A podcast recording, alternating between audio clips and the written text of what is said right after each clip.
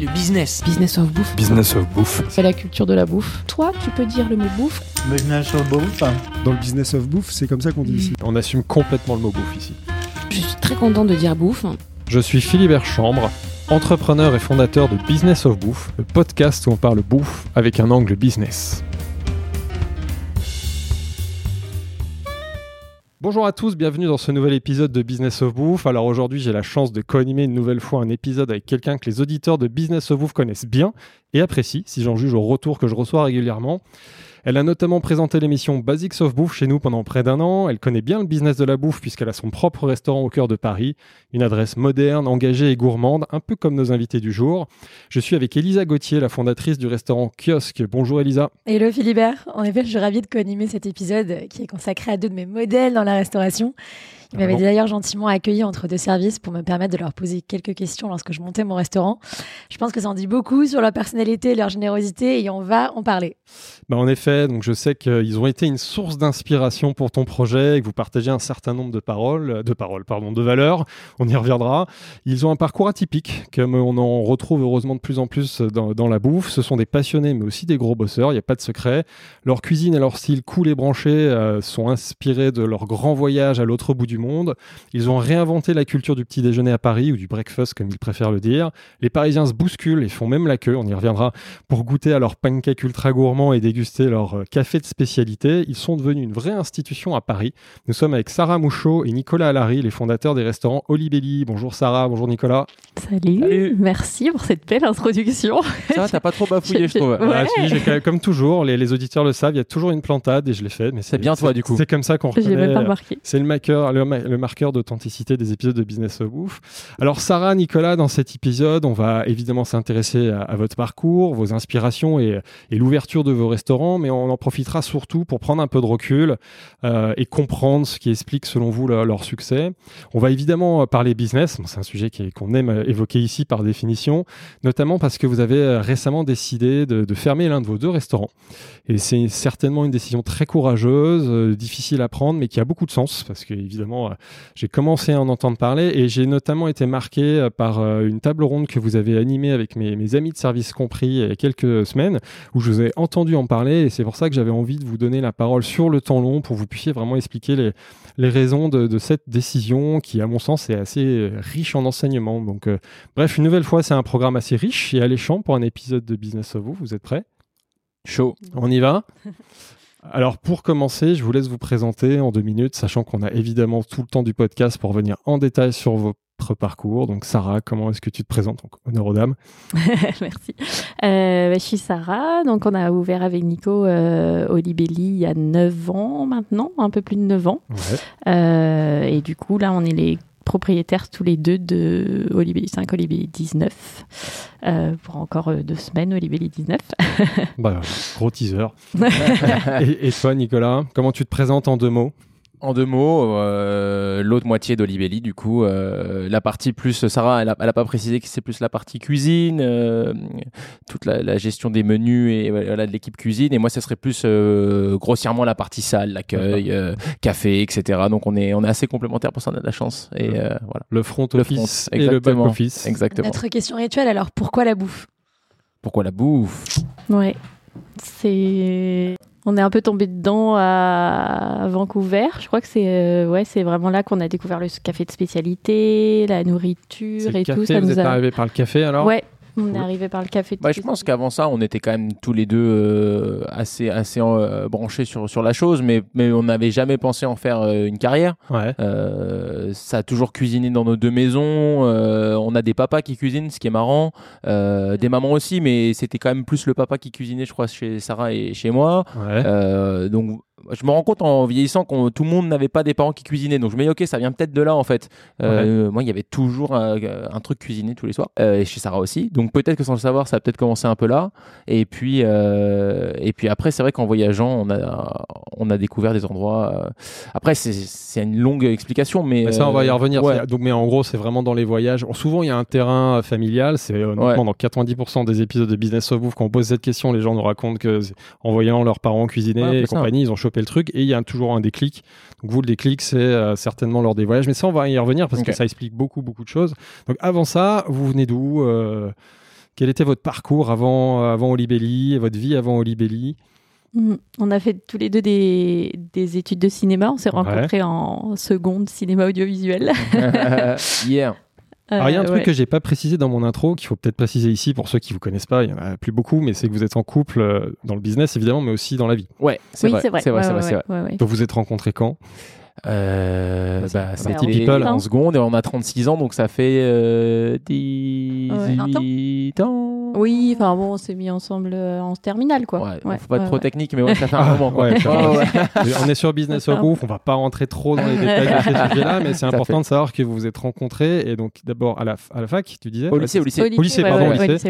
Mm. au lycée et ensuite vous avez suivi quel parcours, euh, quel type de formation? Bah, du coup, il, il- rien à voir avec euh, la bouffe pour le coup. Euh, moi, j'étais très, très, très ciné. J'ai- Je me destinais à être monteur euh, dans le cinéma, l'audiovisuel. Et donc, on a fait, euh, j'ai fait un BTS audiovisuel, montage, post-production. Et euh, Sarah, du coup. Et moi en euh, production en audiovisuelle. Ouais. tous les deux dans à peu près le même, euh, Mhm. le même secteur et l'audiovisuel. Ce qui est intéressant parce que évidemment vous allez nous raconter comment ensuite vous allez switcher. Mais quand on connaît Olibelli aujourd'hui, on se dit qu'il n'y a pas de hasard. Si on, une des raisons du succès de Olibelli, évidemment, on y reviendra en détail, c'est, l'image, c'est la création des contenus. On sent que là, il y avait quand même une, une aspiration au début, euh, donc ça a dû forcément jouer. Bien sûr. Alors que c'est hyper à l'arrache quand même ce qu'on produit comme contenu. Enfin, c'est, faudrait pas croire en écoutant ça que parce qu'on a fait un BTS et qu'on fait du contenu, c'est des trucs très léchés. Maintenant, il y a des gens qui font des choses très très très clean. Euh, nous, ça, ça reste quand même le portable dans la poche arrière et une story de temps en temps. Et enfin, beaucoup de stories, mais c'est, il y a rien de léché dans notre approche. Mais c'est sûr qu'après, des fois, nous aussi, on s'amuse à, à refaire le chemin à l'envers et à connecter Ouais. les, les, les points. Et quand on regarde un peu dans le rétro, on se dit, ok, oui, effectivement, euh, l'aspect prod pour Sarah et, et c'est vrai que le, tout l'aspect qui se voit pas en plus, c'est, pas cool pour Sarah parce que c'est hyper organisé, c'est carré, c'est, c'est, c'est d'une, c'est d'une organisation à toute épreuve au niveau de gestion euh, de tout. Et ça, c'est vraiment son parcours euh, dans la prod. C'est là où elle l'a appris, ouais. Ouais. Ouais, ouais, tu l'as appris. C'est- tu l'as réutilisé quoi. Il y a pas de non, c'est vrai que c'est c'est intéressant. En fait, quand on a un resto, on te dit mais pourquoi tu ouvres un resto si t'as pas été dans la cuisine depuis que t'as 15 ans ou voilà. Enfin, il y a cet imaginaire de il faut absolument avoir vraiment cuisiné, cuisiné, cuisiné. En en fait, France, hein. en France, Mm. c'est vraiment Voilà, l'état d'esprit. ouais. Faut, faut être issu du sérail. Et en Ouais. fait, euh, c'est vrai que quand on est arrivé, bah, c'est sûr, hein, quand on- tu regardes ton parcours avant d'avoir ouvert HB, on se disait, euh, tu regardes ton parcours, t'es là, mais c'est- c'est c'est- c'est illogique, genre on a fait tout et n'importe quoi, ça make no sense, tu vois. Ouais. Et puis en fait, maintenant, on se dit, mais c'est trop Ça- bien, ça a mais du en sens, fait, bah, exactement. en fait, ça avait du sens tout le long, c'est juste qu'on n'arrivait pas à le voir, et c'est en se retournant maintenant qu'on se dit, bah, trop, c'est trop bien qu'on ait fait tout ce qu'on a fait Grave. sans l'avoir forcément réfléchi, mais Et, et pour aller vite quand même là-dessus, vous êtes allé jusqu'où dans cette formation et même ces expériences audiovisuelles? On est allé au bout. Hein. On a fait, on a eu le BTS. Ouais. euh, tous les deux et après en fait le truc et je crois que c'était un c'était un, un mal pour un bien mais le on aurait été intermittent et le système de l'intermittent en France il est mortel parce que du coup il est il soutient euh, quand même bien les, les intermittents mais il a cet aspect un peu pervers euh, pas, pas pervers mais du coup une fois que tu mets le doigt dans l'engrenage tu retrouves Ouais. le- vu que c'est Ouais. des heures qui sont euh, qu'il faut à chaque année accumuler donc si tu deviens intermittent un jour intermittent toujours entre guillemets parce qu'à partir du moment où tu t'arrêtes euh, tu perds tes heures etc donc nous on s'est dit ok si on commence à faire ce pour quoi on a été formé, on ne voyagera jamais parce qu'on va accumuler nos heures, puis on va réaccumuler nos heures, et réaccumuler nos heures, ce sera compliqué de se barrer après. Ouais. Mm. Donc on s'est dit, viens, on s'en va maintenant, et c'est là qu'on est parti voyager, puis après c'est là qu'on a bifurqué. Euh, donc c'est un peu, ouais, c'est une fois de plus, c'est un hasard qui a bien fait les choses. Mais c'est vrai que de par, le, de par la façon dont les choses marchent en France, on- ça nous a un peu poussé au voyage tôt, et c'est là qu'on a, Mm. a basculé. On s'est dit c'est maintenant ou jamais quoi, donc euh, donc allons-y euh, juste après nos études quoi. Et pourquoi vous avez choisi Vancouver? Parce que c'était loin, Ouais. euh, parce que c'était anglophone, et euh, parce que c'était assez facile à l'époque. Ouais, avec le PVT c'était pas trop dur, c'est une PVT, partie du Canada qui ne fait C'est pas trop froid. PVT, un programme vacances-travail, Ouais, tu ok. sais, c'est le Tu peux avoir un visa en- que le visa d'un an que tu arrives à avoir assez facilement, euh, qui te permet de travailler. Et donc là, l'idée, c'était tout de suite de partir longtemps. Enfin, c'était au moins un an. Euh, oui, oui, voyage long, Mm. long terme euh, et, euh, et puis de se dépayser. Dans, de- on n'avait pas trop quitté la France. tous les- on avait fait un an de. On était au pair en Angleterre tous les deux avant le BTS. Et Mm. on avait bien kiffé, je crois, euh, voyager. Et on avait tous les deux. Puis tu avais eu un stage en entreprise qui n'était pas incroyable en production. Et, euh, et moi, j'avais aussi un stage en entreprise en, en- en montage. Et j'étais là, waouh, c'est Oui, quand je pense que honnêtement, on s'est dit voyageons parce qu'on veut pas être intermittent, mais en fait, on n'avait pas envie de travailler dans l'audiovisuel. je crois qu'on ouais. se disait vas-y, on va là-bas juste pour un an voir, mais Alors, ouais, alors, le plan au Canada, c'était de bosser dans l'audiovisuel ou déjà non, d'aller observer Mhm. d'autres métiers ou déjà peut-être la bouffe? Non, on était Non, open. nous, Franchement, on était ouais. déjà juste partir. Ouais. euh, et on verra bien. Et moi, je faisais beaucoup de photos à l'époque aussi, donc je me suis plus orienté là-dessus. J'ai essayé d'être photographe de plateau euh, pour toujours rester avec un pied dans le cinéma. Et toi. Sarah, comment tu atterris euh, dans la restauration du coup? Et ben, on a donc à Vancouver, euh, je cherchais un job. J'ai travaillé un peu dans la décoration d'intérieur parce que j'aimais ça et tout. Enfin voilà. Et puis après, j'ai cherché un job dans le café parce que parce que j'avais envie de travailler là-dedans. Et puis je me suis retrouvée au Elysian Coffee, qui est un vraiment le pionnier du café de spécialité à, à Vancouver. Ah, Donc c'est toi qui as mis les pieds en premier dans le café alors, Ouais, de spécialité ouais, ouais. là, je pensais Ouais, que c'était l'inverse. Et d'ailleurs, est-ce que, tu- est-ce que vous pouvez raconter, expliquer rapidement à nos auditeurs ce que c'est que le café de spécialité pour euh, Ouais. ceux qui ne sauraient pas ce que c'est? Bah vas-y Nico, c'est toi qui t'y Oui, connais non, mieux. Non, mais c'est- J'ai beaucoup entendu Nico parler de Ouais. café de spécialité. De- Je connais rien en plus, tout le monde sait que. Bah, en gros, le café de spécialité, c'est un truc donc, que je- qu'on ne connaissait pas quand, on a, quand j'ai commencé à travailler au Elysian, qui m'a un peu fasciné parce que le café à Paris, euh, c'était euh, le Café café Richard. Voilà, enfin, il n'y a aucun Salut. sourcing de. voilà. Des Enfin, gens de Café Richard qui nous écoutent. Oui, attention. non, mais Ah, après, ils le peut-être qu'ils ils ont le évolué savent. depuis, mais bon, c'est, c'est un truc Les auquel gars, on quand pense c'est pas tout noir, c'est pas bon, hein, pour info. Quand c'est quand c'est trop cramé. Faut éteindre la euh, machine. ouais. Et voilà, on, on- on source quand même. Enfin, j'avais déjà une idée de, de sourcer les ingrédients et tout, mais c'est vrai que j'y avais jamais pensé pour le café. Ouais. Et, euh, et là, de, voilà, de voir des méthodes d'extraction, avec voilà, de, de faire des pour-over avec des cafés d'Éthiopie, Ouais. ou de, enfin, ça m'a un peu retourné le cerveau. J'avoue qu'on on était là, mais c'est quoi ce truc-là? Mais c'est, t'as l'impression d'ouvrir un, un monde. Là, on est en quelle année On est en 2000. Ce serait 2000, euh, Euh, ouais, c'est quoi euh, On a eu notre BTS 2008. 2007 2008, 2008. 2008, Parce que ouais, ça, 2008, ouais. Si on remet un peu les choses en perspective, même en France, même à Paris, aujourd'hui on en parle un peu plus, même si ça reste Mm. encore un peu niche le café spécialité, mais à l'époque à Ouais, Paris, il y a peu d'acteurs, donc Voilà, on connaît rien. En Et vous, 2008, non, il y avait. Bah, En peut-être 2008, toi, tu connais euh, mieux la scène parisienne, mais en 2008, il y avait qui la, Nous, on la est rentré en caféothèque 2012 et il y avait, oui, il y avait peut-être que la caféothèque. Je je connais pas la date d'ouverture de la caféothèque, mais quand on est rentré en 2000, fin 2012, le Ten Bells avait un an. Un an euh, bah, Ouais, euh, non, ils ont un an de plus que nous, je ouais. crois. Et il y avait Télescope peut-être qui avait aussi 6 mois, un an. Et c'était Ouais. à peu C'est près. très émergent très, à très, très Paris. Par nouveau, contre, ouais. tu arrives à Vancouver, c'est un peu plus évolué. Et là, tu découvres, ou même pas C'est émergent aussi, Aussi. mais disons que j'avais envie de travailler dans un endroit qui faisait bien les choses, donc forcément, je me suis retrouvée là-bas. Donc, c'était un coffee shop? Euh, C'était ouais, quoi C'était un un coffee shop, ouais, ouais, avec un peu de restauration. Un petit peu, peu- Mais un vraiment, petit peu. mais Vraiment, le, euh, le focus, c'est très café. Très bonne de- pâtisserie, euh, soupe sandwich, mais bien fait, bien sourcé et tout.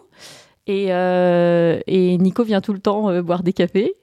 Parce Ouais. que je pense que tu aimais bien, en Délicieux, fait. euh, tu délicieux, ça ouais. euh, trop bon et tout. On a fait nos premiers cuppings. euh, Enfin, vraiment, c'est un monde qui s'ouvre sur un truc qu'on connaissait absolument pas. Et on se dit, c'est trop cool. c'est Ouais. trop dingue. Et c'est le, la découverte pas que de ce qu'on boit, mais aussi la- de ce genre de format en fait. De Ouais. faire ces lieux euh, où on, voilà, on consomme différemment, où on, on passe du temps, où euh, euh, ouais, une autre façon. Enfin, pour, pour nous, moi, ma- ce que je connaissais des restos euh, jusqu'à maintenant, c'était vraiment on allait au resto euh, de façon euh, c'était la teuf, quoi. C'était genre, t'as eu ton bac, euh, machin Ouais. se marie, euh, euh, c'est la communion de trucs, j'en sais rien. Il y avait toujours une, une, une, une occasion liée à l'acte d'aller au restaurant. Oui, Ouais. c'est Pas casual. le souvenir de mettre fait un Ouais, resto avec mes parents pour aucune raison. Genre, viens, on va au resto, ça n'existait pas. Dans le quotidien. C'était Ouais. moins dans le Quotidien. C'était pas votre perception. Ni Nico ni ouais. moi, en fait. Jamais, on, a, jamais, on a jamais. toujours euh, une enfance, enfin, une vision du restaurant euh, dans l'enfance qui était euh, pas. Euh, ouais, pas euh, on y va juste ah, comme ouais, ça. voilà. euh, Lieu ouais. du quotidien où tu vas. Alors ça, que Vancouver, ouais. c'est vraiment ce truc. euh, bah, il y a donc le Elysian pour boire un café, mais il y a aussi tous ces endroits où tu peux aller manger un morceau et tu peux t'asseoir, t'installer. Et, euh, et d'un coup, le, cette- tout seul, si Ouais. tu veux y aller. euh, Pour prendre aller au resto devient un truc beaucoup euh, plus ouais. euh, pas banal mais, euh, mais, mais, mais mais fréquent et euh, pas forcément euh, exceptionnel. L'hospitalité à l'anglo-saxonne aussi, Ouais, qui nous a quand même vachement plu. euh. Ouais. Donc ça, ça a été votre déclic, euh, le déclic de votre amour pour euh, la restauration. Est-ce que ça a été aussi le déclic pour l'entrepreneuriat pour vous? Ah ouais clairement Ouais, carrément. ouais. Moi, je la raconte souvent, l'histoire de Libelli. Bah, c'est vrai qu'en 9 ans, on l'a raconté plusieurs fois. Ouais. Et, s'il y a un milestone, le premier, il est bien là. Euh, s'il y a une, euh, un, un instant clé, ça va être, ça va être ce moment-là parce qu'on a, on a fraîchement, on doit avoir 20 ans et euh, on, on est tous les deux pas issus de l'entrepreneuriat, ni du côté de Sarah ni du mien. Et, euh, et, et- et on nous, en- on nous en avait jamais parlé non plus. Moi, je, je raconte souvent l'histoire aussi que j'ai, je sais pas pourquoi je m'en rappelle vraiment du moment quand t'as 15 ans et tu vas voir la concert Je pense Ouais. qu'il y a des gens qui, ont- qui s'en foutent, qui ont oublié. Moi, je me rappelle vraiment bien. Et je suis allé voir cette personne. Je me rappelle du bureau. Je- alors, J'ai une mémoire de merde, hein, ça, elle pourra vous le dire. Je me rappelle de que tu te rien. souviennes de ce moment. Mais alors, ouais. cette personne-là, je m'en Ça t'a rappelle. marqué. ouais. Ouais, elle avait tous mes bulletins. Elle avait tous mes bulletins. Et elle m'a, elle m'a dit, machin, qu'est-ce que t'aimes faire? J'aime le cinéma et tout, machin. Bon. Elle m'a dit, ok, bah, tu peux aller faire ci, ça, ça. Et elle m'a jamais dit, ou alors tu peux commencer un business. Tu peux faire ton truc, tu peux ouvrir une entreprise, tu peux, Tu être, peux même tu- créer, tu peux ton créer propre quelque chose. euh, ouais. C'est jamais Ah, dingue. proposé. Et en fait, j'en, ai parlé autour de moi et c'est jamais proposé à personne. Et on propose pas aux ados de, de faire leur truc. Et, quand on est arrivé à Vancouver, c'était le déclic parce que il y avait des gens de notre âge, 20 ans, euh, 19, 20, 21, 22, qui faisaient des trucs. Ils disaient, moi, je vais faire, euh, je vais lancer une marque de machin, je vais faire du, je vais faire ci, je vais faire ça et tout. Et là, J'ai un dit, projet oh, photo. euh, ouais. enfin, ça nous a ouvert le- les œillères Ouais. de ouf. On s'est Mm. dit, ah ouais, ben nous aussi, on pourrait faire un truc. Et à partir de ce moment-là, une fois que tu as ouvert cette porte, euh, c'est, c'est Ah, ça, fini, ouvre, quoi. ça ouvre Mm. plein de choses. Donc, vous vous projetez dans un moment, on va soi-même entreprendre. Et en effet, à l'époque, c'était pas du tout dans la culture française. Ça a Mm. certainement évolué, mais on était évidemment bien en retard par rapport au monde anglo-saxon. Donc, toi, Sarah, tu bosses dans la restauration. C'est facile de justement euh, de, de- de- de se lancer dans la restauration au Canada alors que tu n'as ni de diplôme, enfin, ni Ah de ouais, bah, formation, c'est ni... ça aussi d'expérience. vachement plu. Ouais. Et, euh, ouais, Qu'en c'est France, que- on sait que c'est plus difficile. De ouf. Vous le savez. Complètement. Ouais, ouais, ouais. Et c'est vrai que c'est incro- enfin, on, on se, on, ça nous ouvre vachement les yeux là-dessus aussi. C'est que euh, au Canada, c'est vachement basé sur euh, qu'est-ce que Qu'est-ce que tu sais faire Qu'est-ce que tu sais montrer que tu sais faire Et Ouais. moins sur genre, ah, mais t'as pas le diplôme pour, donc c'est impossible. Enfin, et, euh, et c'est vrai qu'au au Canada, on a, on a accédé à tellement de postes juste parce que genre on, bah, on prouvait qu'on était capable et qu'on avait euh, un sens euh, du common sense et qu'on on avait envie de- d'y aller, tu vois, qu'on avait de l'énergie, qu'on avait une sorte de passion, qu'on se- qu'on qu'on se, qu'on se, qu'on- qu'on se donnait pour les moyens de, de, de faire les choses. Et c'était trop, c'était t- trop bien. Enfin, c'est- ça nous a vraiment. On, on le fait encore aujourd'hui à Ouais. Belly où on insiste pour dire Mais en fait, je m'en fous que tu aies votre diplôme, c'est pas grave, montre-moi que tu sais faire. Ouais, tu t'as vois. l'énergie. C'est un peu notre revanche, je pense, euh, sur euh, quand on était en France et qu'on nous a dit Ah, vous pouvez pas faire un BTS parce que vous êtes parti un an en Angleterre et que du coup vous avez euh, abandonné votre cursus scolaire. Ça Et, évolue, hein, on le dit souvent. oui, dans ça évolue. mais c'est Ouais, qu'on ouais, aime bien nous mettre dans des cases, regarder ce que Ouais. tu as fait avant, ah bah non, ça correspond pas. et mais c'est vrai que ça c'était hyper euh, rafraîchissant. Enfin, c'était c'était trop cool de te dire mais en fait je peux faire ce que je veux juste du moment que je je- j'arrive à prouver que j'en suis capable quoi. Et concrètement, tu as fait quel type de poste? Tu as occupé quel type de poste? Euh, t'es comme, tes premières missions dans ce restaurant Bah du coup c'était en c'était en salle en Ouais, quelque salle, sorte, d'abord. ouais, en Ah, sorte, d'accord, pas cuisine. Non, non, c'était en salle que je suis D'accord. J'ai touché un petit peu au café, mais peu. Euh, je pense qu'à ce moment-là, ils cherchaient pas trop de gens à former et tout. Et puis, c'est long de former un barista et tout. Donc, voilà, j'en ai fait un petit peu, mais plus euh, vo- vo- volontairement, quoi, en y allant juste sans être payé ou quoi, euh, l'après-midi, juste pour voir un peu comment ça marchait. Et puis après, j'ai demandé à passer un peu en cuisine. D'accord. Euh, sachant que euh, voilà nous aussi on le fait à Olibelli il y a des il y a des postes qui sont pas accessibles pour les gens euh, que je te connais pas tu veux aller en cuisine t'as Ouais. aucune expérience c'est compliqué mais par contre si tu es rentré par une porte et qu'on te connaît qu'on a bosser, envie de te voilà. faire évoluer voilà Plate Ben, fort, voilà. ils savent qu'ils peuvent compter sur toi, ils te Voilà. des trucs et toi t'apprends vite. voilà tu, tu proposes de, de venir euh, gratuitement au début parce que voilà pour pour, euh, pour euh, prouver que, que tu peux avoir une valeur et Ouais. tout. Et puis, euh, c'est comme ça que j'ai mis la- le pied dans, le- dans la Dans la cuisine. cuisine. Quoi. Ouais. Et t'en es jamais sorti. Et toi, Nico, là-bas, tu fais de la photo?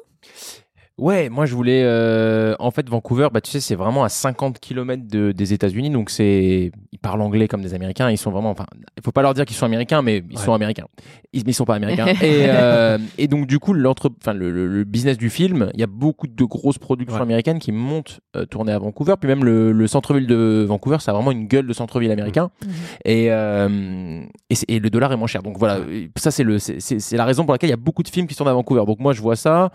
J'aime encore le cinéma. J'ai compris que je voulais pas faire de montage parce que pour tout ce que je disais, Euh, mais je, je suis- kiffe la photo, j'en fais beaucoup, et donc je me dis ok, je vais être photographe de, de plateau, et donc là je me mets à fond là-dedans, et j'en ai fait euh, pendant plusieurs euh, mois, années à Vancouver. On a dû rester trois ans en tout, et les deux premières années je n'ai dû faire que ça. Mhm. Euh, mais c'est compliqué. Ils ont des ce qui s'appelle des unions, tu sais, des syndicats un peu, donc il faut un, certain- un certain nombre d'heures pour pouvoir travailler sur les films, etc. Donc je galère un petit peu. Je fais beaucoup de, je bosse sur plein de trucs gratuits. Je vais, je me déplace sur plein de tournages et et, et, et ça plaît. On me rappelle, on me fait venir sur d'autres trucs, etc. Euh, mais mais du mal à vraiment breaker sur les gros projets. Et j'assiste une, une grosse photographe plateau sur deux trois films et ça me plaît. Euh, mais bon, j'ai du mal à vraiment aller euh, aller vraiment vraiment au bout de ce truc-là. Euh, et entre temps, Sarah commence au Elysian et puis c'est quand même très cool. J'y passe beaucoup de temps et puis je voilà, je me fais un peu copain avec tout le monde là-bas et puis ça me parle quoi vraiment. Ouais. ça- et je crois que ce qui me parle avant tout, au-delà de, du café ou, ou même du lieu, c'est cette espèce de tous les gens qui bossent en restauration pourront en parler, c'est cette espèce de d'aura, de de, de, de, de, de, de, de- de camaraderie, l'ouverture, la fermeture, l'après, l'avant. euh, Service, le euh, service, les galères, euh, euh, ouais, c'est. je sais pas, ça, ça me parle. Moi, je suis très, euh, moi, je suis fils unique. Alors, ça a peut-être un rapport, mais j'aime bien ce côté un peu bande, groupe, Ouais. gang. euh, et il y a vraiment un côté comme ça, quoi. Il y a vraiment, on est, on est tous ensemble dans, dans un service. Et j'ai envie de faire partie un peu de cette, d'une équipe, quoi. J'ai envie d'être rentré dans un groupe, euh, euh, comme un groupe de musique ou euh, un, un gang ou t'appelles ça comme tu veux, mais j'ai envie, j'ai envie de faire partie de ce truc. Ouais. Et donc là, ben là, je switch un peu euh, dans ma tête et puis. euh, tout se passe en même temps. hein. Il y a cette idée de l'entrepreneuriat qui commence tout doucement à fleurir un peu. On se dit, ok, faire un truc, je crois que ça nous plairait bien. Toi, ça te plairait? Ouais, moi, ça me plairait. Et puis le les jeunes, c'est quand même cool. Les cafés, c'est bon. Et puis l'endroit, il est cool. Et puis moi, j'aime bien cuisiner quand même. Et puis moi, j'aime bien recevoir les gens et tout. Et ça commence tout doucement à se Donc mettre en là, place. ouais, ouais, d'accord. Il y a les premières graines de, Ouais. de ce que c'est. D'accord. Mais à la fois, en même a- temps, TikTok, TikTok, parce que le visa est en train de se terminer. On se rend compte de tout ça un peu, pas sur le tard, mais en tout cas, on, on- je crois qu'à la fin de Vancouver, on se dit que c'est pour nous. Ouais. Mais c'est la fin. Donc, et, et là, il faut qu'on. Ça dure combien de temps, Vancouver? Un peu moins de 3 ans, je crois. Ah, trois Ouais, ans, quand même. 23 ans, ouais. ouais. Et là, vous partez en Australie? Ouais. Ouais, on, est, on avait des copains en fait euh, qui étaient aussi en PVT euh, Australie, Canada, qui nous disent mais venez voir à Melbourne, il se passe trop de trucs, c'est vraiment stylé la, la, la culture du, du café là-bas et tout. Bah, vous remettez On une hésite pièce un dans la peu, machine, euh. on repart trois ans Ouais. à l'autre bout de la planète. Bah, en gros, ouais, ils nous disent euh, le, le, le Canada nous dit voilà, c'est fini, euh, faut y aller. Et Ouais. nous, on dit ah, c'est quand- on n'est pas trop prêt à rentrer quand même. Ouais. Euh, alors, si on veut être vraiment technique, en gros, moi, j'étais chaud pour rentrer à ce moment-là. Ouais, j'ai entendu ça. Ouais, J'y raconte. Je le raconte Ouais. vite fait, mais Ouais. c'est un peu la première fois où on n'a pas eu trop envie de faire la même chose. Moi, j'étais chaud pour rentrer et Sarah était chaude pour continuer un peu à voyager. D'accord. Je dis, bah, en vrai, on peut faire ça. Moi, je rentre en France, je commence à regarder un peu pour euh, comment on pourrait euh, peut-être ouvrir un truc et tout. Puis toi, tu continues un peu à prendre des infos, à L'idée voyager. Et puis déjà on se, ouais, on se rattrape, quoi. Et puis, en fait, euh, je rentre en France euh, trois mois. Et mine de rien, c'est des années formatrices euh, quand on a 20, 22, 23, 24. Et j'ai tellement fait un 180 euh, à Mm. Vancouver, ça m'a tellement ouvert l'esprit et tout que j'ai du mal à retrouver mes marques en France. Ouais. Ouais. Choc, des gens. cu- choc des cultures. Et en Choc plus, cultures de ouf. t'as On On évolué. s'était pas préparé Ouais. mentalement à rentrer, on avait l'impression qu'on était les mêmes alors qu'on n'était pas du tout les mêmes, donc on comprenait pas l- les gens, euh, ce qu'ils disaient. Ouais. Enfin, on- Qu'est-ce qui vous, qu'est-ce qui dissonnait, qu'est-ce qui allait pas justement avec la France à ce moment-là, enfin par rapport à votre projet, c'était Quelle justement le énergie qui est pas la même quoi. Nous on était le- un peu sur ce high, un peu euh, cette, cette- tu vois, c'est le, j'ai pas un autre mot que le high, tu vois, on est un dans peu. la tête que tout est compliqué, que, Ouais. que tu n'y arriveras pas, que, enfin, qu'on te dit. Hein, euh, Que- vous quand vous dans le Impossible is Nothing. euh, Ouais. ouais. Puis Vancouver, c'est quand même très, très, très chill, quoi. Ça veut dire que Ouais. tu habites sur une petite île, tu es entouré par la mer, tu es entouré par la les montagne. l'océan, le bah, lever de soleil du facile, côté tout le monde est de, du gentil. centre-ville, le coucher à de soleil Paris, de les gens-. Ouais. Pas- les gens te tirent la gueule. Ouais, ouais, vraiment, si tu veux faire un grand écart en termes de mood, tu fais Vancouver-Paris, quoi. Et euh, vrai oui, Vancouver, vraiment- tu, tu travailles à plein temps, mais tu as l'impression d'être en vacances. Et bon, tu rentres. Moi, je rentre à Lyon à l'époque parce que mes parents étaient à Lyon. Et ça, je me lance dans une recherche d'appart. C'est l'hiver, c'est compliqué. Ils me montrent que des crasses, des apparts vraiment horribles et tout, des trucs euh, éclairés au néon dans des caves et tout. Je me dis, waouh. Et le mood est, est pas là. Et donc, du coup, je, dis- je dis à Sarah, euh, ah, c'est chaud là quand même. j'ai- Ça le fait pas et tout. Je dis à mes parents, un matin au petit déj, parce que en plus revivre avec mes parents compliqué, parce que moi, je suis parti Ouais. tôt de chez moi. Je suis parti à 15 ans. J'ai fait Ouais. l'internat. Ça faisait trois ans que tu vivais ta vie, quoi. Et puis on voit, je oui, ouais. plus, plus, longtemps que ça. Ouais, bah plus, je suis parti ouais, voilà, à mais 15 au moins, piges, euh, et donc là, revivre avec mes parents, ça se passait bien, mais euh, bref. Et du coup, on matin, n'était j'ai plus euh, ensemble, ouais. enfin on était ensemble, mais ouais, euh, de est- loin. Du coup, moi j'étais déjà partie euh, à Melbourne. Et moi, j'avais toujours envie d'aller à New York. J'avais toujours envie d'aller à New York. Je suis jamais allé à New York de ma vie. Et je suis un, un produit des années 90. Je suis en 86. Ouais. Et j'ai j'ai mangé du cinéma, j'ai mangé de la musique, de la culture. euh, Enfin, comme tous les gamins de cette époque, on, ouais. on a, on- c'est l'époque de Michael Jackson, c'est l'époque de Spielberg, c'est l'époque de, on en a mangé des États-Unis quand on était gamin. T'as envie d'aller voir. Et voilà, et, et ça m'appelle. Et donc du coup, je dis à Sarah, bah, moi je vais, je, je te rejoins, mais je passe par New York. Et donc j'ai fait euh, le visa euh, touristique de New York, 90 jours. Ouais. C'était hyper cool. Et c'était l'hiver, donc c'était compliqué, mais c'était hyper cool. Puis j'ai couchsurfé en plus pour la première fois de ma vie, tu sais, donc tu Ouais. dors gratuitement chez les gens. Euh, et j'ai fait de la photo en même temps, etc. Donc c'était hyper cool. Très formateur aussi. Et à la, f- en sortie de ça, je suis repassé à Vancouver, faire coucou. Et après, je suis retourné voir, je suis allé euh, retrouver Sarah à Melbourne. Et là, c'était l'énorme Claque. Claque. Ouais. ouais. plus qu'une claque. Toi, Un Sarah, tu faisais quoi boule. déjà à- enfin, que- Raconte-nous tes débuts à, à Melbourne. Ton arrivée à Melbourne toute seule alors Ouais, ouais, ouais. C'est Ouais. chaud. Non, mais il y avait des, on, a, on avait des copains déjà qui étaient rentrés de Vancouver ouais, voilà, à Melbourne et tout. Euh, pareil, un peu perdu. J'ai vu tous ces endroits de ouf que je me j'étais là, tous ces cafés Ouais. incroyables, cette nourriture, euh, enfin que j'avais trop envie de partager avec Nico, mais qui n'était pas encore là. Alors justement, euh, là, on fait une petite pause là-dessus parce que c'est super intéressant. Qu'est-ce qui t'étonne? Qu'est-ce que vous remarquez? Comment sont ces lieux que connaissent peut-être pas nos, nos éditeurs?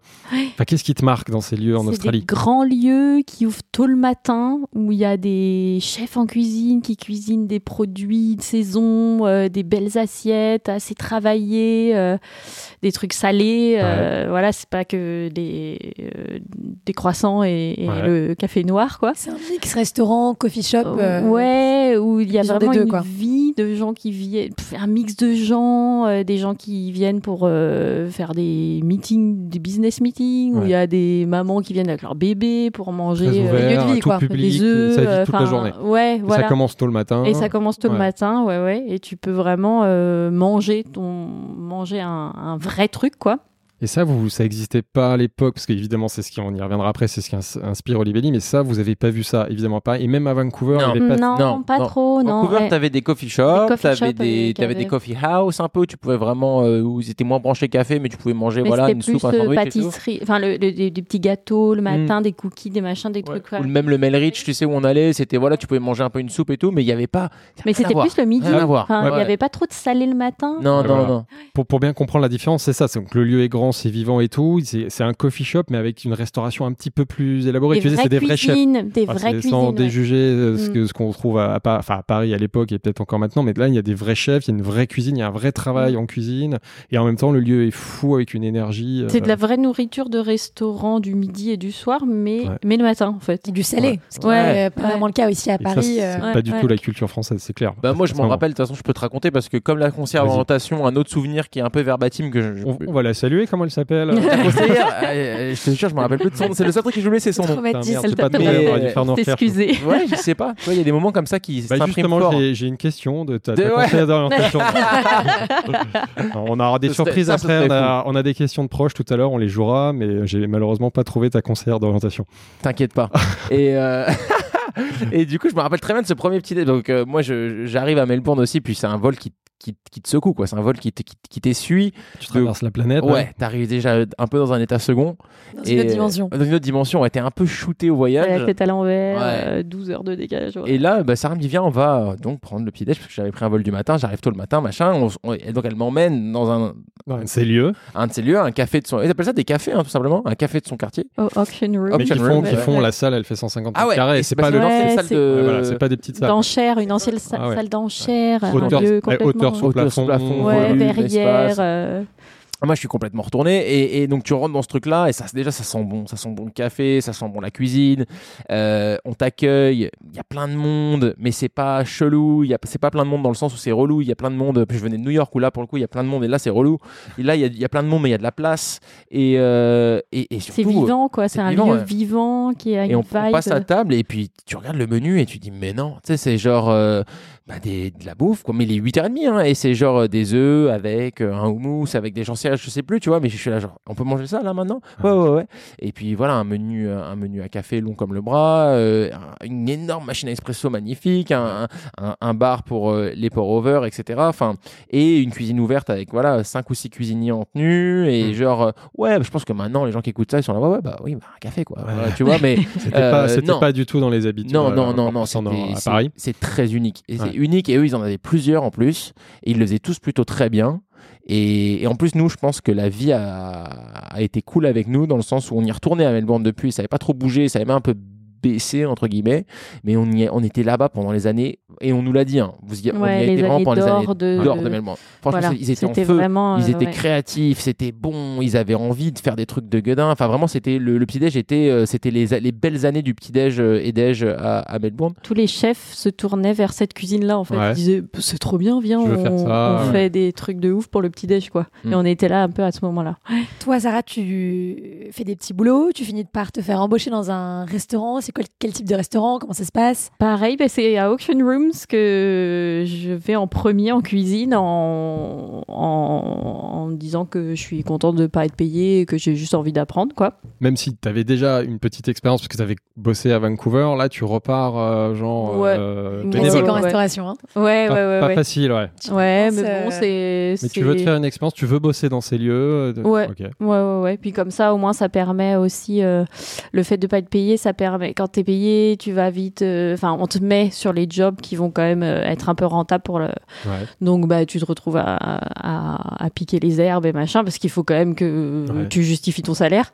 Quand t'es pas payé, c'est un peu plus souple et tu Ouais. peux plus dire, euh, vas-y, est-ce que je peux regarder ça? J'ai envie de f- être avec toi pour faire ça et tout. Donc, c'est pas mal aussi.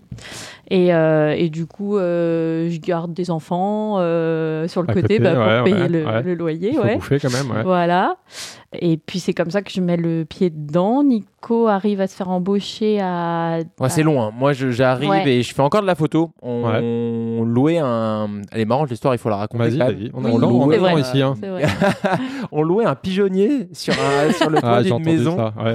Et, euh, et, et mais ça c'est vraiment c'est tellement Melbourne quoi. Et, et genre euh, ouais on trouve une annonce pour genre pas cher parce que Sarah ce qu'elle raconte pas c'est qu'elle avait elle faisait aussi à l'époque du mobilier en carton. Ah. Euh, mais trop bien quoi. Elle a Sarah trop bien fait et tout machin. Et donc il lui faut de la place pour faire ce mobilier là. Et puis Ça, c'est le premier projet entrepreneurial, ça. ouais. tout Ouais, Ça, ouais, ouais, ouais, Ouais. ouais. Parce que j'avais un studio à Vancouver aussi. Sens, Mais- du, sens ouais. du business. Sens du business, tu es là. Et, euh, et du coup, tu continues un peu quand même à faire du mobilier en carton, etc. Donc, on, chope ce pigeonnier euh, au-dessus d'une maison, euh, absolument pas isolé, donc mortel en été, terrible en hiver. et, euh, et moi, je faisais un peu, voilà, j'avais. Il est, hein. C'était cool. C'était très Et cool. j'avais ouais. des clients, en fait. Euh, c'était pas l'ancêtre mais c'était les, les débuts du, du- tu sais tu travailles nomade un peu quoi j'avais Ouais. des clients qui étaient pas Vancou- à Melbourne des anciens clients de Vancouver etc bref donc je fais quatre ronds comme ça et machin et puis on est au pigeonnier tous les deux et, euh, et puis on fait une petite station euh, on, on fait un petit meuble café tu vois parce que vu qu'on est au pigeonnier et que ça caille de ouf bah je dis ça serait cool qu'on ait du café chaud machin et c'est comme ça que ça commence bizarrement Oui, je vrai. mets un tweet, c'était l'époque de Twitter, euh, le Ah début ouais. de Twitter, peut-être le début, franchement les premières années en vrai. Et, euh, et je mets un tweet en mode genre, bah comment on fait pour euh, choper des bons beans, un truc comme ça, un tweet à la con, tu vois. Et il y a quelqu'un, je sais pas pourquoi elle nous suivait, mais elle travaille dans un coffee shop, donc elle dit bah moi j'en ai, on, par le taf j'en ai, si vous voulez je vous en dépose. Donc elle passe au pigeonnier, Ouais. elle dépose des grains et puis voilà, on avait un petit V60 machin, on commence à faire un peu. Moi j'étais voilà donc depuis Vancouver j'étais un peu Ouais, tu commences à être un peu un peu calé en intéressé, café. machin, ouais, un peu, tu sais, un peu, un peu Tu curieux, les méthodes d'extraction. les extractions, Ouais. nana. Donc on se fait un petit café, puis voilà, en discutant, je dis moi quand même j'aimerais bien être barista et tout, mais bon, on- par où commencer quoi Et puis euh, et puis voilà, j'allais un peu de coffee shop en coffee shop. À Melbourne, c'est c'est compliqué à expliquer, mais il y en a de partout, tout le monde est cool. Donc tu vois, tu, avec mon vélo, machin, j'ai à droite à gauche, mais sans être relou, tu vois. Mais bon, essayé d'y être un peu souvent, puis de commencer un peu à rencontrer du monde et tout. Et, et, et vient un copain qui faisait un pop-up. euh, d'Aéropress, qui est une méthode d'extraction. Il cherchait quelqu'un là maintenant pour euh, tenir le shop euh, deux jours par semaine. Et puis, j'ai le temps, en vrai, je sais faire un Aéropress, tu veux, je le fais. Et donc je l'ai fait. Et après, à ce truc-là est venue une barista et on a, on a discuté. Elle a dit bah moi si tu veux je te forme. Et, et c'est en fait en vrai là si je le raconte c'est nul parce que oui ok mais c'est pour nous on a même pété le champagne ce soir-là parce que j'arrivais pas à trouver du taf en fait. Ouais. Là non des baristas on en a. Tu sais tu vas dans les coffee shops et ils disent bah non en vrai des baristas on en a. Et personne n'était On n'a pas envie de former quelqu'un, c'est trop long. J'ai pas d'expérience en euh, restauration, On a déjà des nul, gens quoi. qui sont expérimentés. C'était un boulet, c'était c'était vraiment un investissement pour rien pour eux, tu vois, il fallait prendre ce gars et lui apprendre tout et, et ça allait être long et compliqué. En plus, je n'ai pas, j'ai pas été très. euh, ça a été long de m'apprendre, quoi. J'ai pas été euh, talentueux d'un coup, quoi. Ouais. Et, euh, et cette personne-là, donc Taylor, a dit Vas-y, viens, moi, je te, je te forme. Et, et ça vaut le coup de prendre le temps de raconter cette histoire parce, que, parce que Taylor, elle était barista dans un, un endroit exceptionnel, un ovni, une comète, et c'était, ça s'appelait Duchess of Spotswood. C'était un, un café, euh, un café comme on en parlait, Ouais, dans une maison. Dans une maison vraiment d'habitation, mais ils avaient transformé ça en café dans une banlieue de Melbourne qui s'appelait Spotswood. Fallait prendre le train. Il y avait etc. rien. Il y avait. euh, Il y avait que dalle. Il y avait Il y que dalle. avait- Franchement, avait c'était une ville façon, tu sais, décor de cinéma. Il y avait une allée principale et genre euh, deux trois shops sur le côté Un et euh, western. Duchess, ouais. Au début, j'ai cru que je m'étais perdu. Donc en fait, elle me dit viens, vas-y, moi je te forme, viens me voir demain à Duchess. Donc j'y vais et je, je crois que je me suis perdu. Je prends le train euh, d'ici euh, Spotwood, d'ici Spotwood. Alors je descends, machin, un peu paumé. Et donc euh, j'arrive dans ce café et ça, se- une fois de plus, trop chelou, ça sent bon. Il y a une cuisine ouverte, euh, ça bosse dur, il y a des assiettes qui sortent, Le euh, menu machin et est tout. ouf. euh. Et là, je suis comme un guédin. Je dis, c'est trop bien et tout. Et donc, je mange, je me régale. Elle me dit, va man- mange un morceau, on se voit après. Je mange, je me régale. Ouais. Et elle me dit, ok, bah, j'ai parlé avec les, les boss. euh, on, va, on va te prendre, je vais t'apprendre. Putain, trop bien. Et Cool. effectivement, le soir, je suis rentré. chance. ouais. Voilà, ils m'ont donné ma chance. Et moi, je commence dans ce truc-là. Donc, elle me forme à l'ancienne, vraiment. euh, je ne vais pas rentrer dans les détails, mais elle me forme vraiment très bien. Donc, comme barista. Comme barista, Ouais. de zéro. Elle m'apprend vraiment tout, mais vraiment tout. Et euh, je suis vraiment reconnaissant parce qu'elle a vraiment pris le temps et, puis elle m'a formé euh, à, à la bonne école. Ouais. Et, et un matin, donc là, ça, tu vas voir, tout ça a un but. Mais je Euh, sais, je sais, je sais. un matin, classique restauration, ça va parler à tout le monde autour de la table. Euh, J'entends un peu, donc moi j'arrive tôt, il hein, faut savoir que les, les cafés australiens ouvrent très tôt, les gens euh, viennent prendre leur café emporté à 7 heures. Donc toi, il faut que tu sois en place à 7 heures. Donc euh, on est- c'est le matin, eux, j'adore, moi j'adore ça, tu vois, ils sont en train de se mettre en place, moi je suis en train de me mettre en place. Ouais. Et en cuisine, j'entends qu'ils sont là, bon bah, Il manque que, quelqu'un. euh, il manque quelqu'un quoi. Genre, Ah, quoi que machin, il est je- pas là. euh, Je, je dois venir. je suis dans le caca. quoi. voilà, ils sont là, et le chef il est tout tendu, il est pas bien et tout machin. Et moi je glisse, bah ma copine elle cuisine, elle, est- elle est cuisinière. Et il dit ah ouais? Et il dit elle peut venir quand? Et je dis bah elle peut venir euh, demain. Et ils sont là, bah grave demain, 6 heures, euh, c'est parti quoi. Tu vois, 5h30. 5h30, ouais. Et toi, tu bossais pas. Enfin, tu, tu faisais, tu bossais gratuit. Enfin, Oui, tu faisais des, ouais, des ouais, missions, ouais. mais t'étais pas. oui, j'étais ouais, pas en dur, j'étais un peu en plus, quoi. Donc, euh, Et ouais. du Donc coup, tu rejoins. Donc c'est la première fois que vous bossez tous les deux. Ouais, ouais. Mm. Et d'ailleurs, un en cuisine et un Exactement. en salle. Et je rentre et je dis fait. Sarah, euh, il y a une galère au taf, il leur manque un cuisinier, j'ai parlé de toi, ils sont chauds, demain 5h30, machin et tout. Ouais. Et t'es là, vas-y, trop bien. Et puis ça a commencé comme ça. Et du coup, Sarah, elle, est, elle a commencé à Duchess. Et Duchess, c'était un endroit vraiment unique parce que hum, c'était un chef anglais qui s'appelle Ouais. Andy Gale et qui avait qui était vraiment une formation classique, qui avait bossé avec Kaufman, etc. Machin, un vrai. Très bon cuisinier. Genre resto étoilé, formation de resto étoilé, quoi. Genre la meilleure école pour Très, Sarah, très quoi. cool, quand tu même. vois, ouais. ouais. Et le gars, on voyait genre des pieds de cochon, des machins comme ça le matin, mais c'était bon, c'était pas chelou, tout le monde était. était- et- Ouais. Et, ça se savait un peu à Melbourne qu'il y a cet endroit très très Ils étrange. travaillaient beaucoup les abats, Ouais, Ouais. ils faisaient leur beaucoup les champignons sauvages, euh, les Enfin, herbes et tout. C'est des lieux qui vivent plus à quelle heure? Enfin, c'est plus un lieu de petit déjeuner. Enfin, c'est breakfast et lunch. C'est. On c'est- bossait à toute heure, hein, Ouais, franchement. ouais, ouais. Euh, Matin, midi, quoi. que là, pied, ouais. pied- pied de cochon le petit déj. Non, il faisait un Vraiment. pressé de joue. Il faisait un pressé de joue Oui, avec ouais, une ouais. sauce euh, Madeira euh, sur un toast avec un œuf au plat. Ouais. Et franchement, ça passait trop bien. Et surtout, ils sont gourmands, les Australiens, Ouais. et ils s'en battent de combien ça coûte. Enfin, Ouais. franchement, il n'y a pas de prix sur les menus australiens. D'accord. foutent. Et ils veulent juste kiffer, tu vois. Et, euh, et donc, tout le monde est là, tout le monde mange et tout, machin. Et ça se sait à Melbourne que c'est l'endroit, tu vois. Il y a ce mec-là, au fin fond de Spotswood, qui fait un truc vraiment chelou. Mais je pense que Bobby, sa femme, voulait ouvrir un café en fait. Elle Ouais. est néo-zélandaise et elle, elle voulait ouvrir un café. Et du coup, elle se dit bah viens, on ouvre ensemble parce que toi tu cuisines. Mais je crois qu'Andy il s'est dit, enfin, il a pas compris que c'était un, un, un resto du matin quoi. Ouais. Donc il a calé un menu de ouf dessus, mais ça, et, et ça a marché. C'était trop beau. C'était trop bon. euh, c'est vraiment euh, eux qui ont bah, vraiment tiré la, la, la culture du, du petit-déj euh, melbournien vers le haut à, Ouais. à faire des Ah, trucs tout de monde ouf. Quoi. être à cette, à cette Ouais, époque-là, vous, tu vous vois. êtes- vous êtes dans l'endroit où Et il on se retrouve chacun tous les son deux. poste. Ouais. euh, Ouais. Incroyable. et Donc là, dure- vous bossez ensemble euh, Ouais. dans un endroit où il y a du bon café, de la bonne nourriture, euh, dans un endroit qui est grand avec un service euh, sympathique. Mm. C'est ça, selon vous, qui pose les bases de Holly Belly. euh, Ah bah ouais. Complètement. Sur, Ah, sur ça. ce qu'on veut faire et ce qu'on veut pas faire. Parce Oui. qu'il faut savoir que ils sont trop gentils, mais c'était des gens très mal organisés.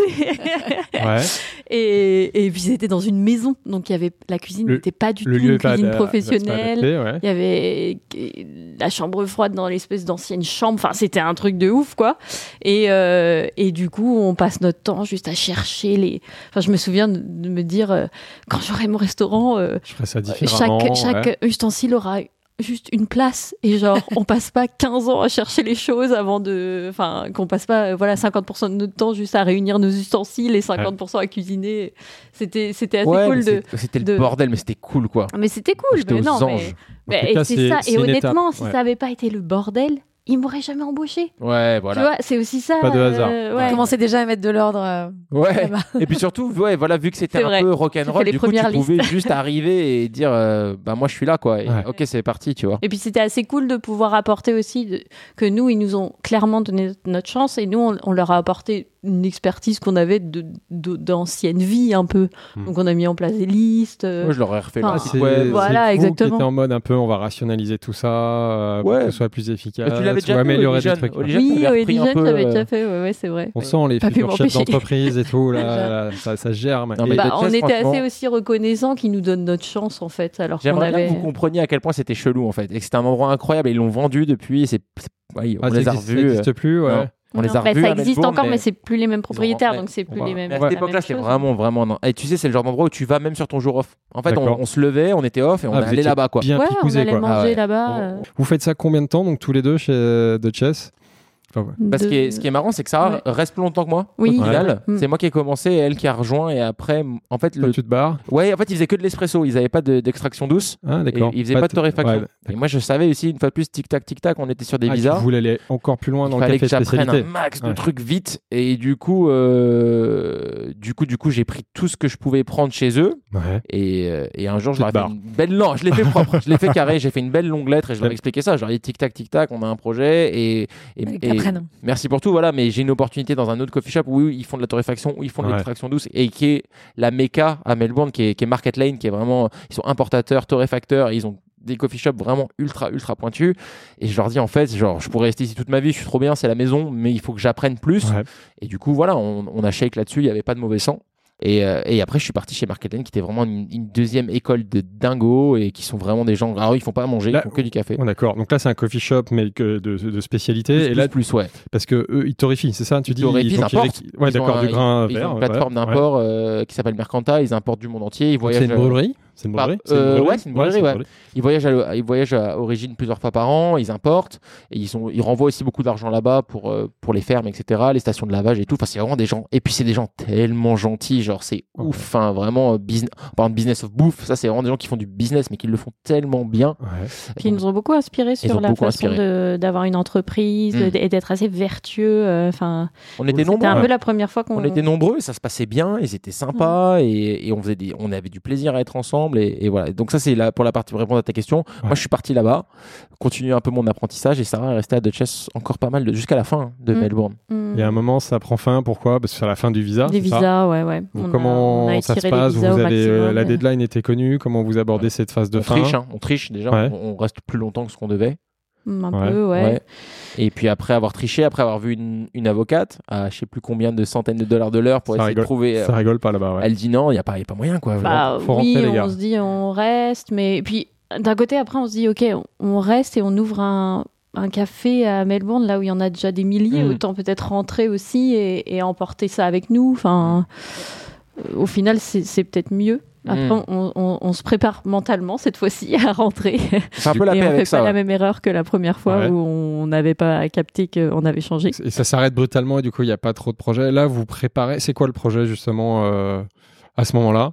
Le retour en France? Bah, en fait, Ouais. ce qui est cool Et- à ce moment-là, c'est qu'on habite, euh, on habite à Porte Melbourne, on a déménagé, on, on a, au début on n'habitait pas ensemble parce que vu que ça était arrivé avant, elle avait trouvé son truc, moi mon truc, après on re-emménage ensemble Ouais. dans une maison, euh, on a de la chance qui était à côté de la plage et du coup chaque day off qu'on avait ensemble, On avait les lundis off. On avait les euh, lundis ensemble, ouais. Mm. on partait faire une fat balade en fait entre euh, donc Porte Melbourne et Saint-Kilda Ouais. et ça fait deux heures de marche à peu près sur la plage et en fait c'était nos c'était nos brainstorming c'était nos, nos réunions c'était nos c'est là qu'on a construit HB c'est sur cette plage en fait D'accord. donc on marchait jusqu'à là-bas et on revenait, ça faisait franchement une fat balade.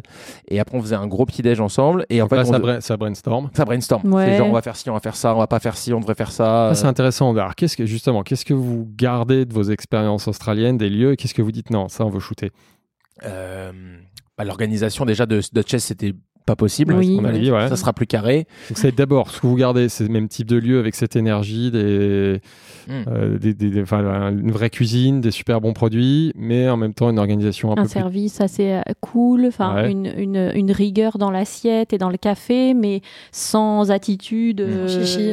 sans chichi. euh, moi, ce que j'ai vraiment découvert en, en Australie aussi, c'est vraiment ce rapport au- à la saisonnalité des ingrédients, à la ouais. qualité. au- et, et je me suis dit, c'est incroyable avec l'accès qu'on a en France. de- faire ça en France, ça va être dingue en fait. Enfin, et, et du coup, ça, ça pour nous, c'est déjà un lieu engagé sur, sur, la, sur les matières premières, le sourcing, euh, les saisons. euh, donc ça, ça va être un point important. Ouais. Et justement, comment vous vivez le, retour en France après ça? Est-ce que c'est un, choc des cultures?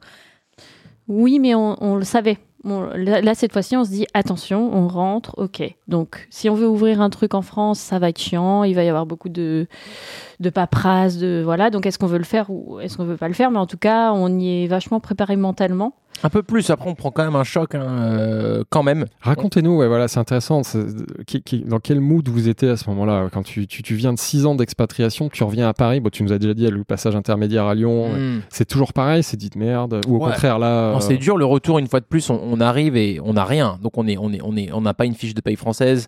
Hmm. Euh, on n'existe pas hein, parce qu'on ne s'est jamais posé. on, a, on a rien. C'est On vrai a qu'on a tout études, vendu en partant. euh, Enfin, on a, on a replié notre maison et Ouais. on est reparti avec deux valises. Donc, c'est Donc on arrive à Paris, on n'a rien, on a cette idée, on a ce projet. Il n'y a pas de chômage, il n'y a rien, donc il Y n'y a pas de filet, il n'y a pas de revenus. Non, non, il y a le RSA. Donc on Oui, débloque le même, RSA quand ouais, même. ouais. Euh, et on a un peu d'économie perso. Ouais. Moi, j'ai de mon côté euh, un héritage un peu, un peu. euh, ma mère hérite d'une somme, mais elle m'en donne une, une partie. Ouais. Euh, Ça sécurise un peu. J'ai plus la somme, mais c'était, euh, je crois, euh, elle va pas dire de bêtises, mais peut-être 15K à l'époque. C'est bien, tu ça. joues la transparence, c'est cool. Ouais, mais je veux pas dire de conneries et, et, et, et, et- Je- et je vous ma mère, mais c'était une, une grosse somme, mais je la mets direct de côté, je fais pas de bêtises avec. Non, elle, enfin je l'ai eu. pas, quoi. Et, euh, Parce et que tu te dis que, de toute façon, il y a ce projet à un moment d'entrepreneuriat Ouais. qui dit il va falloir avoir un peu de fonds Clairement. propres. euh, c'est Clairement. cool. clairement, Hmm. clairement. Et en fait, on vit sur le RSA on- on- et on tape au minimum dans nos économies en se disant ce sera notre apport. Et donc du coup, ce qui fait que pour l'histoire, je la raconte aussi souvent parce que ça peut aider des gens. euh, Vas-y, profites-en. bah, c'est le début quoi. Ça veut dire qu'on rentre à Paris, on n'a rien et il nous faut un appart. Et du coup, via un plan de la mère de Sarah, je crois, elle connaît quelqu'un qui connaît quelqu'un. On se retrouve à faire une visite dans le 20e rue Planchat. Ouais. Et franchement, c'est l'appart le plus triste que tu jamais vu de ta vie. Ouais. C'est enfin, c'est c'est- c'est au Rez-de-chaussée. dans la rue quoi, tu vois, c'est Ouais. hein et euh, et il y a une petite fenêtre en haut du mur, genre façon lucarne, tu vois, pas comme prison, l'appart dans en lequel fait. on est maintenant. du rêve. Parce que tu peux venir ici, là, on est dans notre appart, donc tu viens ici, tu vois, c'est cool, ils sont bien. Ouais, la- la- machin, hein. L'appart de chez vous aujourd'hui, on enregistre, il est plutôt cool. Il est plutôt cool. Non, voilà, tu t'imagines l'inverse cet appart-là, tu vois. faut, ça- ouais, il faut Et passer par ces moments-là. Ouais, C'est souvent. 600 balles, 600 balles de loyer par mois. Ah, même pas 500. 500 balles, ouais. 80. Et le gars, il ne demande pas trop de quoi que ce soit, ni de fiche de paye, ni rien. Donc On peut l'avoir On peut euh, l'avoir. sans Donc, Donc tu prends là, tu, tu euh, fais pas trop le difficile. Ouais, ouais, non, bah non, bah si, et Sarah, elle pousse la porte, elle dit c'est mort, j'habite pas là, c'est mort. Putain, c'est là, j'étais là, je peux pas, je ne peux Ouais, pas, de je pourrais Melbourne pas habiter ça. ici, c'est pas possible. Mais tu n'as pas le choix. Et je lui, dis, je, lui dis, je lui dis, je lui dis, je lui dis, je lui dis, bah en fait, il y a deux, deux solutions. Soit on, on se lance dans 3-4 mois de recherche d'appart et après on continue à bosser sur, euh, enfin, on peut commencer à bosser sur notre projet. Ou alors, euh, trouver un loyer plus cher, ouais. donc. Là, tu dis, on voilà. sécurise ton- ou alors on se pose et on se met au taf, quoi, tu vois. Et en fait, donc on le prend, on passe Noël, le Nouvel An à le retaper un petit peu. euh, ça bricole déjà un peu à l'époque. Non, fait, c'est euh, pas que tu Déjà. me promets quand même que tu vas, qu'on Oui, je va lui faire dis- des petits travaux Ouais. Elle me pour fait le rendre un promettre- peu cool. Ouais, et tout. ça reste un rez-de-chaussée avec pas de fenêtre. Ouais, euh, mais figure-toi qu'il était pas mal après. ah. On a réussi à faire le de Nico, mais je- maximum. quoi. On l'a retourné, on l'a Ouais. retourné. On et, pouvait manger euh, à 5 et tout. Ouais, ouais, non, on avait fait une cuisine un peu ouverte, bref, dans 18 mètres, dans 16 mètres carrés. Enfin bref. Un mini Olibelli. Ouais, voilà, un mini. Et après, en fait, parce que, parce que tout ça pour dire que l'objectif c'était de se mettre au travail, quoi. Parce qu'on on savait que qu'il y avait du taf. Et, et pour parler du retour en France, Ouais. quand même, il y a un petit culture clash encore. Ouais. Et en fait, je pense que mais ça vient du meilleur des endroits, mais je pense que nos, nos amis veulent nous protéger, je pense que nos parents veulent nous protéger, et nous on arrive, on est, on a, on est chaud, on sort de, de, de, de, de, de Vancouver, on avait euh, et de Melbourne, on avait plein d'expériences, on était bourré d'énergie, on était remonté à bloc et on Ouais. avait construit On ce avait business dans nos têtes. ouais. que- Sur la ouais. plage, il était en béton armé, et on arrive et on se mange Pôle emploi, la CAF, les parents, la famille, et tout le monde dit genre, Ouais. mais la restauration, c'est chaud. euh, c'est Les gens qui prennent ton projet, ton, ton, ton, ton, ton, ton- ton projet trop beau et trop magique et qui veulent le- le- bien le ça- mettre dans une case. Ça, c'est très très dur de résister à toutes ces pressions sociales de tous ces gens. Comment vous faites Comment vous faites pour justement garder la ligne, garder la vision? D'ailleurs, la vision à ce moment-là, c'est quoi? Comment vous synthétiseriez ou comment vous avez synthétisé à cette époque la, la, la synthèse de votre projet Enfin, C'est très con, compliqué et ça l'est encore aujourd'hui. hein. Tu sais, quand Ouais. tu te retrouves dans un dîner ou un truc, ou Mm, quand tu sors un peu de ton vrai. cercle parisien ou ton cercle du dixième ou de, de copains restaurateurs, euh, et que tu dis Ah, vous faites quoi On a un restaurant? Ah, quel genre de restauration? J'ai toujours pas la réponse. Mm. Même en De toute 2023. façon, on, Bah on veut mettre On dans va des le cases. classifier. Ouais, on Ouais, veut le mettre dans une case. C'est ça. Mais tu sais, tu rencontres euh, le père d'un pote, ou des gens qui sont un tout petit peu plus vieux que toi, et tu essayes de leur expliquer ce que tu fais, c'est compliqué. Hein. Ouais. Et, et tout de suite, c'est Ouais. du brunch, et toi, tu sais, tu. Oh, pas vraiment. Après, quand les gens viennent, ils, captent, il faut, il faut venir pour comprendre, quoi. Ouais. Mais c'est Ouais. vrai que, ouais. À l'époque, le projet, c'est quoi? Enfin, comment tu le, vous le On résumez dit, euh, moi je dis bon café, bonne cuisine, bon service ouais. sur des horaires de journée. Ça, c'est vraiment l'idée qui a été conçue à, à Melbourne. Vous arrivez en France avec ça et vous essayez de pas déroger, même si évidemment vous avez toutes ces pressions-là. ou- Et c'est là qu'on fait un truc Ouais. euh, un soir, je m'en rappelle, et ça c'est un tip que je donne aussi, euh, qu'on- donne avec Bibi, parce qu'on on était là un soir, on était vraiment, je crois que Parce que c'était. Bibi, c'est le surnom de, Ouais, de on était avec Sarah, on était à la Il n'y a, maison. pas, il y a pas une troisième personne qui arrive. une Non, non, non, non. Et, euh, et, ah ouais, je pense qu'on vient, de- on vient d'avoir encore une, une énième conversation compliquée avec euh, un pote ou la famille ou machin. Qui, qui nous avait un peu mis le moral dans les chaussettes et on se dit quand même on prend des on prend des chocs on prend des chocs on prend des chocs. Et attention parce que c'est un peu en train d'entamer aussi nos nos, nos petites étoiles quoi nos, nos Ouais, tu petits- doutes. Ouais non non Ouais, non. tout- en tout- Non, vous avez jamais douté. Ça nous fatigue quoi. Ça veut dire Ouais. que attention il faut qu'on protège notre projet. En fait ça veut dire qu'on est revenu avec quelque chose de très pur et c'est en train de prendre pas mal de chocs. Et on, s'est posé on a ouvert euh, un bon vieux fichier texte mais vraiment de base.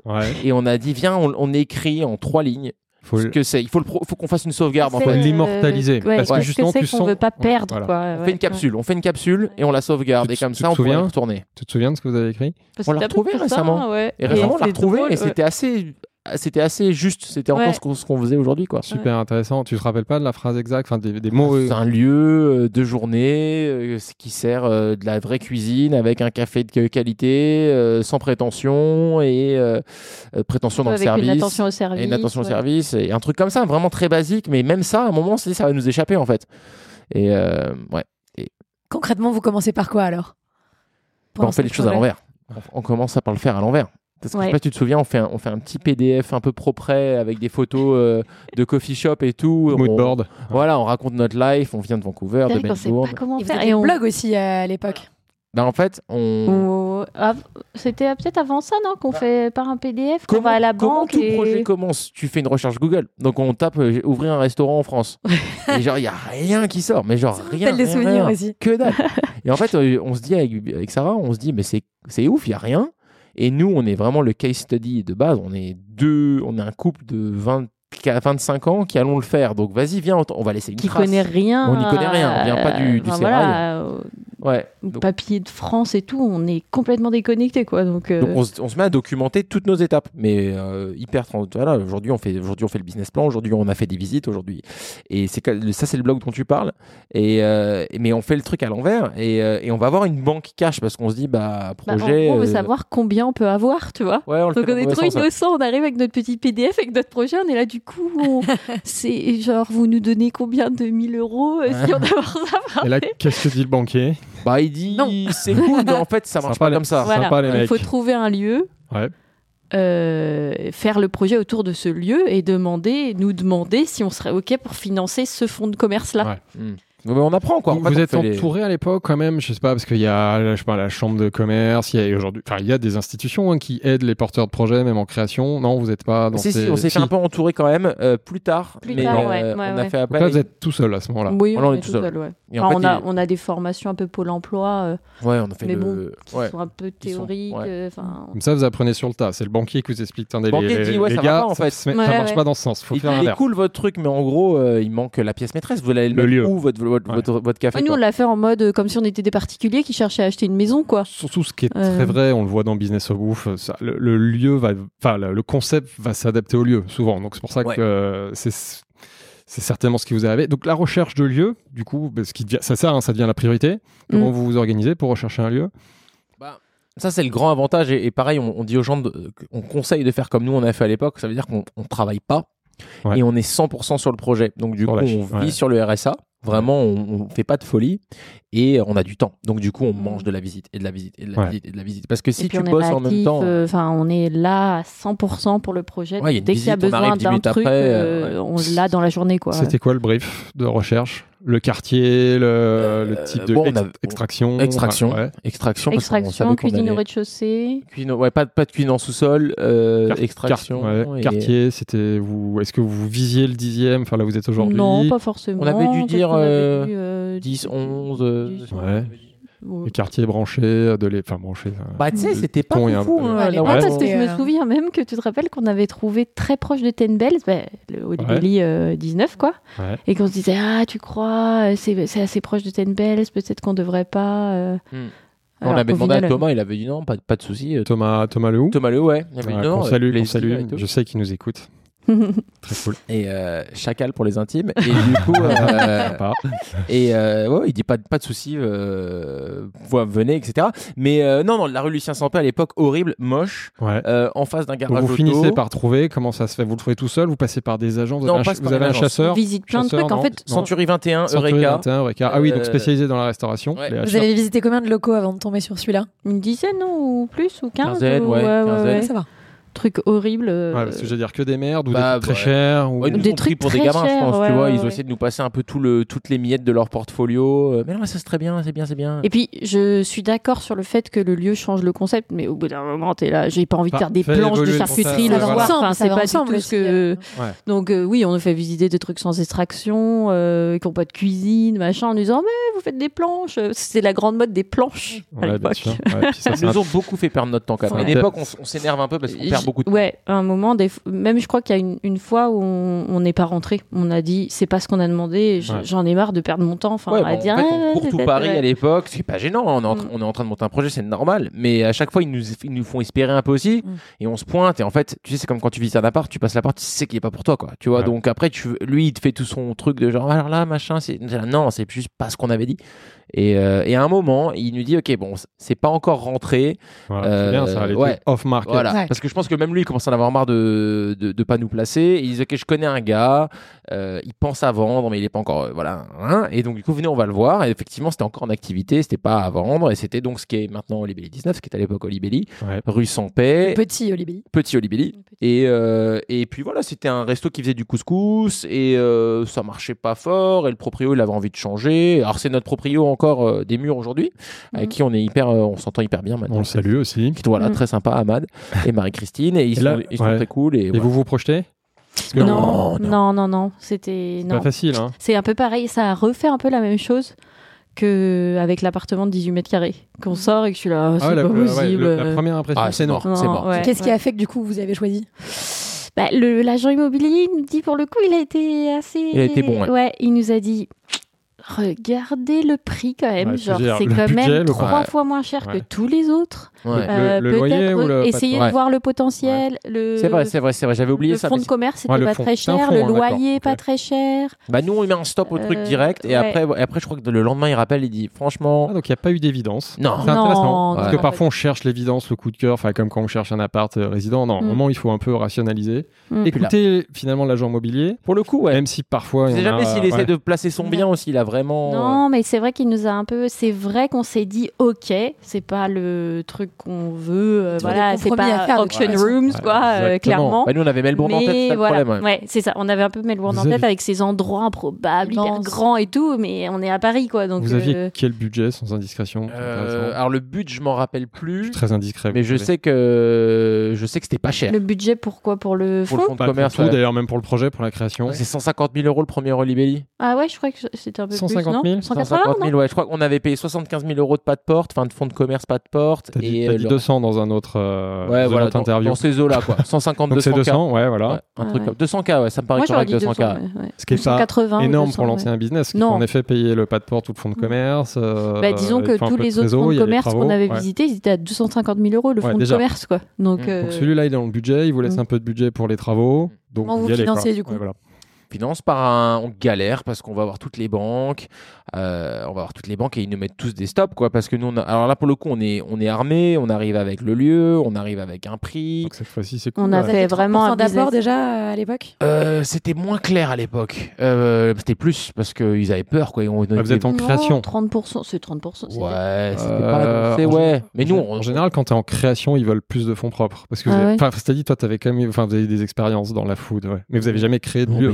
Euh, ils- ils les valorisaient pas du tout nos expériences. hein. Ça veut dire qu'il n'y avait pas un BTS, il n'y avait pas une formation, il n'y a pas un CAP, il n'y avait rien. Après, ils nous ont conseillé aussi d'aller chercher les prêts à taux zéro de Acre et Nacre, là, ouais, les trucs voilà, de donc ça, ça capte un peu les fonds propres. Ça, ça nous booste aussi nos fonds propres à Oui, nous on et ça met un une max. confiance aussi. en- Les banquiers nous font plus confiance avec ah bah ça, a tout débloqué. Ça a bien débloqué. C'est ouais, le ouais. fait d'avoir un peu plus de fonds propres. Bah, tu Et- disais que tu as eu un héritage, donc tu as eu un peu plus de. Enfin, il y a un peu de fonds propres perso. Il y avait du Il propre. y a le NACRE, euh, donc je sais plus, on appelle ça Ouais. du quasi fonds propres et Mes compagnie. parents aussi Ouais, nous aident un peu sur le- Sarah sur aussi. L'apport, hein, euh, clairement. euh, Mais vous vouliez pas d'investisseurs Non. C'était ma Non, non. question, nickel. Donc il Non, n'y a non. pas d'investisseur. C'est toujours Oli- Olibelli dès le départ et toujours Ouais. aujourd'hui, c'est vous deux. Ouais. Oui. Ouais, Cool. indépendance à, à- à tous les niveaux.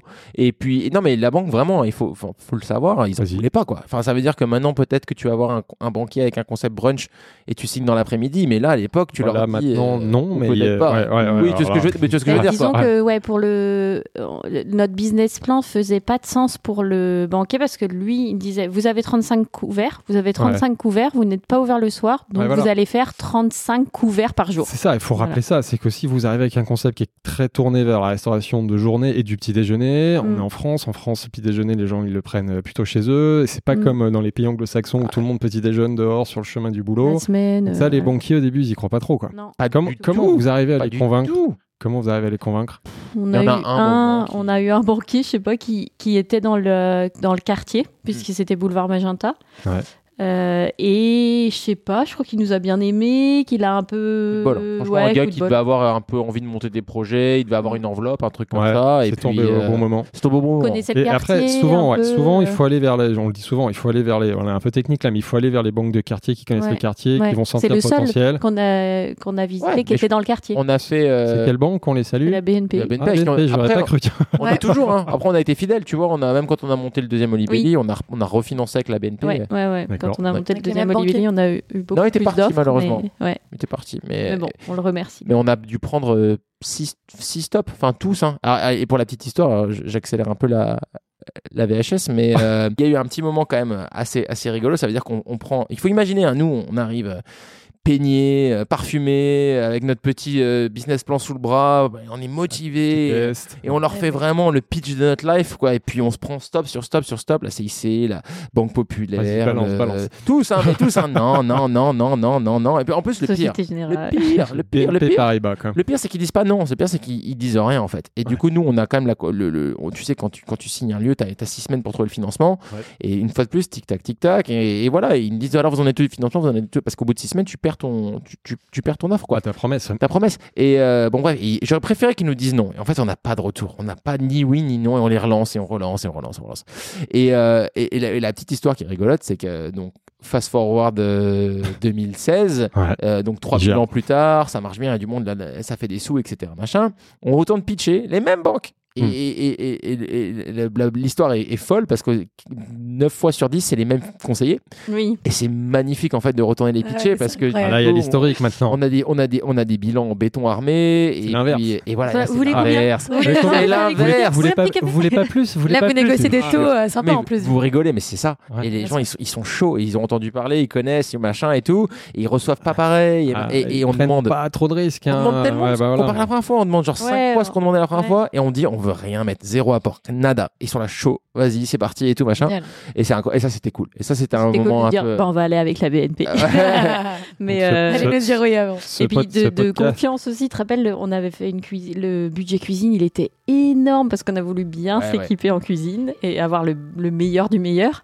Et, euh, et du coup, ça leur paraissait pas logique. Et on était là, bah si, euh, c'est ça qu'il nous faut et tout. Et ils nous ont trop fait confiance. Oui, on quoi. a pu mettre un peu nos, le point sur la table, entre guillemets, en disant genre, je crois qu'il y, en avait pour 134 cuisines. Et c'était là, quand même, était là, bah ouais. Et ils deux, hein. Hein C'est 134 cuisines pour un Ouais, Olibelli et la 80 même pour chose pour Ouais, l'autre. ouais, Ah oui, pour pour après, l'autre. ouais, d'accord. ouais. Et, ouais. et- et, en fait, au début, on n'avait pas budgété ça. Et un jour, je l'appelle la banquière et je dis, bah, en fait, on a reçu les devis de la cuisine, c'est beaucoup, beaucoup, beaucoup plus cher que ce qu'on vous avait dit. Et bah, ils ont suivi, tu vois. Et ça, Mm. ça c'est cool quand tu commences un peu à pouvoir flex comme ça. Mais ça, Et- c'est pour le deuxième Olibelli. C'est Ouais, pas là, c'est à l'époque. Non, Oui. quand tu commences, là, il n'y a pas de Non, le, pas budget, tout. le budget cuisine, il est tout rikiki et Ah oui, tu c'est dois faire avec de- du resto. Ah bah oui, de toute façon, on a tout récupéré. On a récupéré les assiettes, les couverts, tout. Enfin, Et comment ça se passe, les travaux? Combien de temps ça dure? Vous bossez avec des archives? Vous voulez en plus faire une cuisine ouverte? Comment vous vous organisez tout ça? Mm, ouais, ben on... C'est Nico qui bricole? Mm, mm. Non, pas non, à l'époque. tu pas ouais. en plus. Mm. ouais, Là, je te, ouais, je te suis ouais. sur Insta, j'ai l'impression que tu, tu, tu te places. Maintenant niveau un travaux, peu, quoi. Mais- pas mauvais. Mais pas à l'époque. Non. Pas à l'époque. Et puis, on n'a pas d'archi. On, on essaye Bah, de faire. on a euh, essayé de faire ouais. de, de prendre une archi. Je pense qu'on s'est fait un peu, on a eu un peu, on s'est fait un peu peur parce qu'on a trouvé un truc qui était plus grand que ce qu'on voulait. Je pense qu'à la Ouais. base, euh, l'idée de Libby, c'était un peu genre moi en cuisine, Nico café en salle, voilà, c'est tout. Enfin, Com- combien de couverts à peu près? Quelle surface finalement Ouais, ce, quelle ce surface lieu le 10 donc le 70. 19, 70. Mm. ok. Combien de fait coups? Ça fait 70, ouais. 69, ouais. Ça Ah fait ouais. combien de couverts enfin dans vos projections à l'époque? 30, Et du coup, ouais, 30, on- 35, 30, 35 couverts. Ouais, mais on se retrouve ouais, avec un, un lieu qui est plus grand que ce qu'on avait imaginé. C'est pour ça qu'on le réduit et qu'on met un, on met un flipper, euh, Ah ouais. on met des- un canapé, machin, pour Donc, ne pas avoir trop de tables, de place t'optimises pas du assise. tout, voilà, pour, on euh, on va rentabiliser le mètre carré. euh. Voilà. En fait, il se passe un truc cool. Ça veut dire qu'on le visite exploité. euh, et en Oui. fait, il était plaqué dans tous les sens. Il y avait du plaquage, du placo euh, et, et des carrelages partout. Et en fait, tu, tu pouvais toucher le plafond avec ta main. Et c'était une boîte, dans une boîte, dans une boîte. Et Ouais. en fait, du coup, on, Vous avez tout enlevé. on casse tout. Et, euh, Et là, on se rend compte qu'il est et c'est grand. là qu'on se rend compte qu'il est grand en fait. Une fois qu'on casse tout, on se dit ah ouais en fait ce truc là est quand même relativement immense. Et ça, ça vous fait flipper. Un peu. Plutôt que de vous dire, ah, c'est cool, ça va être euh, du chiffre d'affaires supplémentaire, des talents en plus, parce que Euh, vous non, vouliez au début que être que elle- deux, hein, c'est ça Oui, Ouais, voilà. ouais, c'est pour ouais. ça que ça vous fait Donc on se flipper. dit, mais attends, euh, on va pas du tout pouvoir être tous les deux. Comme, Bah, je dis souvent, on dit souvent que c'était un peu Moconuts à la base qu'on voulait ouvrir. Mm. Ça devait ressembler un peu à Moconuts. Tu vois, moi j'aurais été. Moco, Sarah Ouais. aurait été Omar, et puis ça, allait- ça devait filer comme ça normalement. Pour les auditeurs, Moconet, c'est un super resto dans le 11e mhm. qu'il faut aller tester euh, si vous habitez à Paris. Absolument. Absolument. Ouais, ouais. Et lui, Donc il va donc lui plus en grand. cuisiner dans la salle et ça devait être ça. Et comme c'est plus grand, que prévu et du coup on se dit mais en fait on, on sait pas faire, on va pas savoir faire, il faut qu'on prenne un architecte, il faut enfin on, on se fait on a un petit moment de doute de sauf qu'un archi, ça coûte cher. Ouais, et puis surtout, ils captent. En fait, eux, ils te font des endroits, mais ils te font pas des outils, quoi. Et nous, on Ouais, voulait. euh, on travaille un petit moins peu libre avec aussi de euh, faire Ouais, t'es exactement moins libre. et puis vous aviez une image très précise du lieu que vous vouliez, parce que c'est les images de ce que vous aviez vécu en Mm. Australie. Donc, à moins de trouver ou bien briefer un archi pour qu'il comprenne C'est ça, tant le Exactement. faire soi-même. Et puis on se rend compte qu'en fait, ouais, un architecte, il va te faire un concept un peu cool et tout, mais concept, qu'au final, tu vas galérer à débarrasser, à passer en plonge et tout, parce que il y a que Ouais. toi qui sais comment être Ouais. efficace en service. vous avez de bonnes expériences quand même, tu sais. Comme tu le disais avec The Duchess, c'est que tu, tu veux optimiser les flux. Voilà. ouais. Et du coup, on se dit, faisons un truc cool comme on sait le faire. Enfin, on- on on n'est pas, euh, on, on aime bien euh, décorer euh, joliment et tout, mais il n'y a pas besoin que ce soit euh, Et puis, on a un, un, coup de concept bol à trop compliqué. euh. Ouais, puis on a le coup de bol aussi, donc on, on trouve euh, bah, par Thomas Lehoux, je crois, Ouais. euh, ou par euh, Nico de Télescope, puis validé par Thomas Lehoux. Enfin bref, on trouve un, un chef de chantier, enfin une, une boîte de construction, ouais, tu sais, un Entrepreneur général ouais, tout qui fait. d'État, ouais. Voilà. qui est aussi créatif et qui est Mm. aussi euh, qui, qui fait pas juste ce que tu lui demandes en fait. Ça veut dire que lui, il est force de proposition aussi et il porte un peu cette double casquette de l'archi chef de chantier. En fait, ça nous aide grave parce qu'on n'a pas de sous Mm. et qu'on fait un chantier vraiment euh, on budget et, et lui va nous va vachement nous prendre par la main à l'époque et euh, nous proposer des textures, du bois, des revêtements, des machins. Euh, enfin, moi, à l'époque, je connais rien en, en- en diamètre d'évacuation, en, en arrivée d'eau, en arrivée d'électricité, etc. Enfin, on est, on est vraiment néophyte, curieux, mais néophyte. Euh, tout le réseau électrique, etc. L'audio, euh, l'IFI. euh, et, et, et, et- et ce gars-là, euh, à l'époque, nous, nous, nous guide vachement là-dessus. et Donc, en on- plus, vous on apprenez. est un trio, Ouais. ouais, vraiment, on, on travaille à trois là-dessus et au final sort un resto euh, euh, qui, est, qui est le premier Olibelli que peu de gens du coup Et on doivent utilise se notre- rappeler. vraiment notre common sense de genre Ouais. de tout penser quoi, de dire mais le- du coup les hauteurs de la table, qu'est-ce qu'on veut Mais en fait on veut quoi? Mais en fait ok les autres restos ils font ça, mais est-ce que c'est logique? Est-ce que c'est juste quelqu'un qui fait ça? Parce que tout le monde fait ça et qu'on n'y Mm. réfléchit pas Est-ce que Mais ça pour, C'est pour ça que c'est cool d'avoir quand même des expériences avant et en même temps d'être un peu néophyte et d'être du sérail parce que tu remets des choses en question. alors j'allais que faire si ce tu- lien-là, j'allais si dire tu ouais. sors d'une école hôtelière, on T'as dit un tac, regard tac, tu fais frais ça. sur les choses, Voilà. de dire mais pourquoi c'est- on fait ça en fait? Bah voilà. Pourquoi? Tu remets en question ces trucs, c'est cool. Mais de toute façon, il y a plein de gens qui nous ont pris pour des ouf. hein. Enfin, franchement, c'est pas pour faire genre et tout, on était des rebelles. Mais euh, il y a plein de gens vraiment au début qui.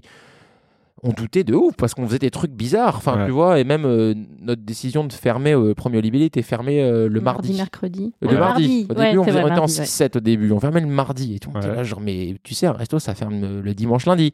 Ouais. C'est vraiment établi, quoi. Et nous, on était là, bah, en fait, le Mais en fait, dimanche, on pourquoi tape de ouf. journée Ouais. parce Et le lundi, on tape de brunch, ouf. ça, Voilà, en plus le dimanche, le lundi, c'est trop bien puisque tous les autres restos sont fermés, donc, Donc toute tu la récupères cette restauration. tu te fais connaître, ouais. Tu récupères voilà, des clients qui savent pas où aller et tu récupères aussi des copains de la restauration qui sont trop contents de venir manger. Et C'est bien d'ailleurs. que- Mm. Euh, ouais. Un, un lieu fréquenté par des restaurateurs, c'est plutôt bon signe. C'est bon signe. Ouais, ouais. Et, et- et c'est vrai qu'à un moment, on se rend compte qu'on est dans le juste parce qu'on bosse bien le dimanche, on bosse bien le lundi. Puis après, au bout d'un moment, le mardi suffisait plus à faire la compta, la maintenance euh, et se reposer. Donc on prend le mercredi aussi. Donc vous fermez en plein milieu de la Et on se semaine. retrouve à même mardi, mercredi. Et, et genre, Ça, ça se fait personne pas, capte. mais voilà. Personne capte. Et nous, ben, ça, c'était basé sur, sur vraiment du, du, du sens commun et, et vraiment juste plutôt de se dire un resto ferme le dimanche et le lundi, tout le monde le fait, viens, on va faire la même chose. Ouais. On, on a appris le problème à l'inverse et on s'est dit, voilà, on- pour nous, c'est mardi, Et- mercredi. et là, je, je vais faire ma réflexion de vieux, mais c'est aussi parce que vous n'avez pas d'enfants à l'époque. Ah, ben clairement. Ah, Bah clairement. ouais, Ah oui, clair. Les ouais, choses ouais, ont changé depuis. Mm. Mais, euh, mais à la base, c'était ça. On remarque parle- qu'on se cale de plus en plus nos vacances sur les vacances scolaires. Ah, ça, ça évolue maintenant. Il y a le, le brief devient un peu plus compliqué.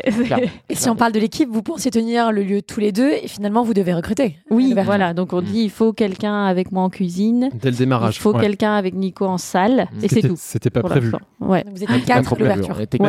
même dans le business plan, c'était pas prévu d'avoir des, des charges de salaire Bah, à ce moment-là. bizarrement, j'ai revu, des pas- revu passé. le BP récemment, il y avait du staff dessus. Mais Ben, c'est peut-être parce euh, qu'on l'a fait avec le nouveau lieu. Ouais, ou plus, ouais, un- ouais. plus grand que Ouais. prévu, donc avec un peu plus de couverts, ça. donc ça Bah, permettait d'avoir un peu plus de coûts fixes. Ouais, on se retrouve à embaucher et puis franchement, une personne en salle en plus, et une pe- donc chacun Ouais. avait un, Voilà, un binôme, ouais, quoi. Une ouais. personne Ouais. en salle, une Personne en plonge, on l'a, on s'est bien, on a embauché en plonge le deuxième jour. Oui, parce qu'on s'était dit, bah, c'est un sport d'équipe, tout le monde fera un peu de plonge et ça passera comme ça. Et en fait, euh, on a une pote qui était euh, Nina, euh, qui, bossait à l'époque en restauration, qui dit, mais pour moi, ça me paraît compliqué que vous ayez pas de plongeur, mais ok. Mm. Et elle me dit, bon, bah, au cas où, si jamais, appelez-moi et je, je pense que j'aurai quelqu'un pour vous, machin. Et on dit, non, mais ça va le faire. Moi, j'en fais un peu, Sarah en fait un peu, Lise, elle en fait un peu. Ça nous embêtait d'embaucher un, Et là, le à la plonge. Le soir de l'ouverture, tu l'appelles. Et voilà, c'est Ouais, ça. On fait la première journée. plus, ouais. et j- Ouais, ok. Voilà, dès que ça se on calme, on regardé la appelle. pile à la fin de la première journée, t'es là. Au euh, secours. Ouais, ouais. Et comment vous arrivez à, à recruter, euh, impliquer l'équipe et aussi vous imposer en tant en plus que, que jeune manager, que manager novice? C'est Ok, dur, hein, de- c'est- euh, c'est dur de recruter quand soi-même on n'est pas encore euh, très expérimenté. Ouais. Non, mais tu sais, à l'époque, c'était pas pareil. hein. C'était pas, c'était pas des, des conceptions de patron, en- employé, employeur. C'était pas ça. C'était genre. euh, À l'époque, On on, a un l'impression quand on un parle que c'était il y a un siècle. Ouais, mais ça me paraît. hein, c'est comme c'était il y a presque 10 ans et a 10 c'était euh, plus. euh, Genre, on ouvre ça, il nous faut, il- on a besoin de toi, genre, tu sais ce que tu veux le faire, et genre, mais, mais les gens avaient pas le même rapport au travail, ils avaient beaucoup moins de questions, ils, ils cherchaient pas les mêmes choses qu'aujourd'hui, ils voulaient, ils voulaient, ils voulaient, en être, quoi, tu vois. Bosser. Ouais, ils, voulaient, ils, étaient, ils répondaient plus à ton énergie, à ta proposition, et Ouais. ça sentait l'aventure, quoi, tu vois. Et, et du coup, on a embauché Lise en cuisine avec euh, Sarah, Ouais. qui est restée avec nous euh, pour toute l'ouverture et après, et puis avec qui on est resté en contact et qui a ouvert maintenant aussi un lieu dans le sud. On- Enfin, c'est une personne qu'on voit encore. Et Marie-Louise avec moi en, cu- en salle, pardon. Ouais. Et euh, pareil qu'on voit encore, qui est encore sur Paris, etc. Et, et mais à cette époque-là, voilà, on n'a pas ces conversations. On parle, ça parle pas congé, ça parle pas euh, volume d'heures, ça parle pas salaire, ça parle de un petit peu peut-être, je sais plus, mais c'était vraiment genre on ouvre Libelli, ça va ressembler à ça, on veut faire ça, c'est ça la vision, et il nous faut du monde. euh, et eux, c'était chaud, genre, je suis vas-y, on y va, et, et voilà, c'était c'était c'était autrement. Et puis et- et on, Ouais. se pense même pas employeur à l'époque. Non, ouais, je pense qu'on l'a, on l'a euh, appris sur le tas sans même, euh, enfin, on se l'est pris un peu dans la tête sans. On devient employeur avec le Grand Libelli. Ouais. On devient employeur avec euh, à l'ouverture du Grand Libelli en Mm. 2017. Pour- C'est là qu'on devient vraiment, euh, pour moi, chef d'entreprise employeur. C'est à ce moment-là, quand on passe de 7 à, à 17. Au début, c'est encore très familial à la cool. Complètement. Euh, Ouais. Complètement. co- comment se passe le, le lancement, les premiers jours? Ça marche tout de suite? Racontez-nous les premiers jours de, de l'ouverture. Bah, Qu'est-ce qui a marché Qu'est-ce qui n'a pas marché. Sarah voulait pas ouvrir. On n'était était pas dedans. prêts. Semaine Ouais. prochaine. Semaine prochaine.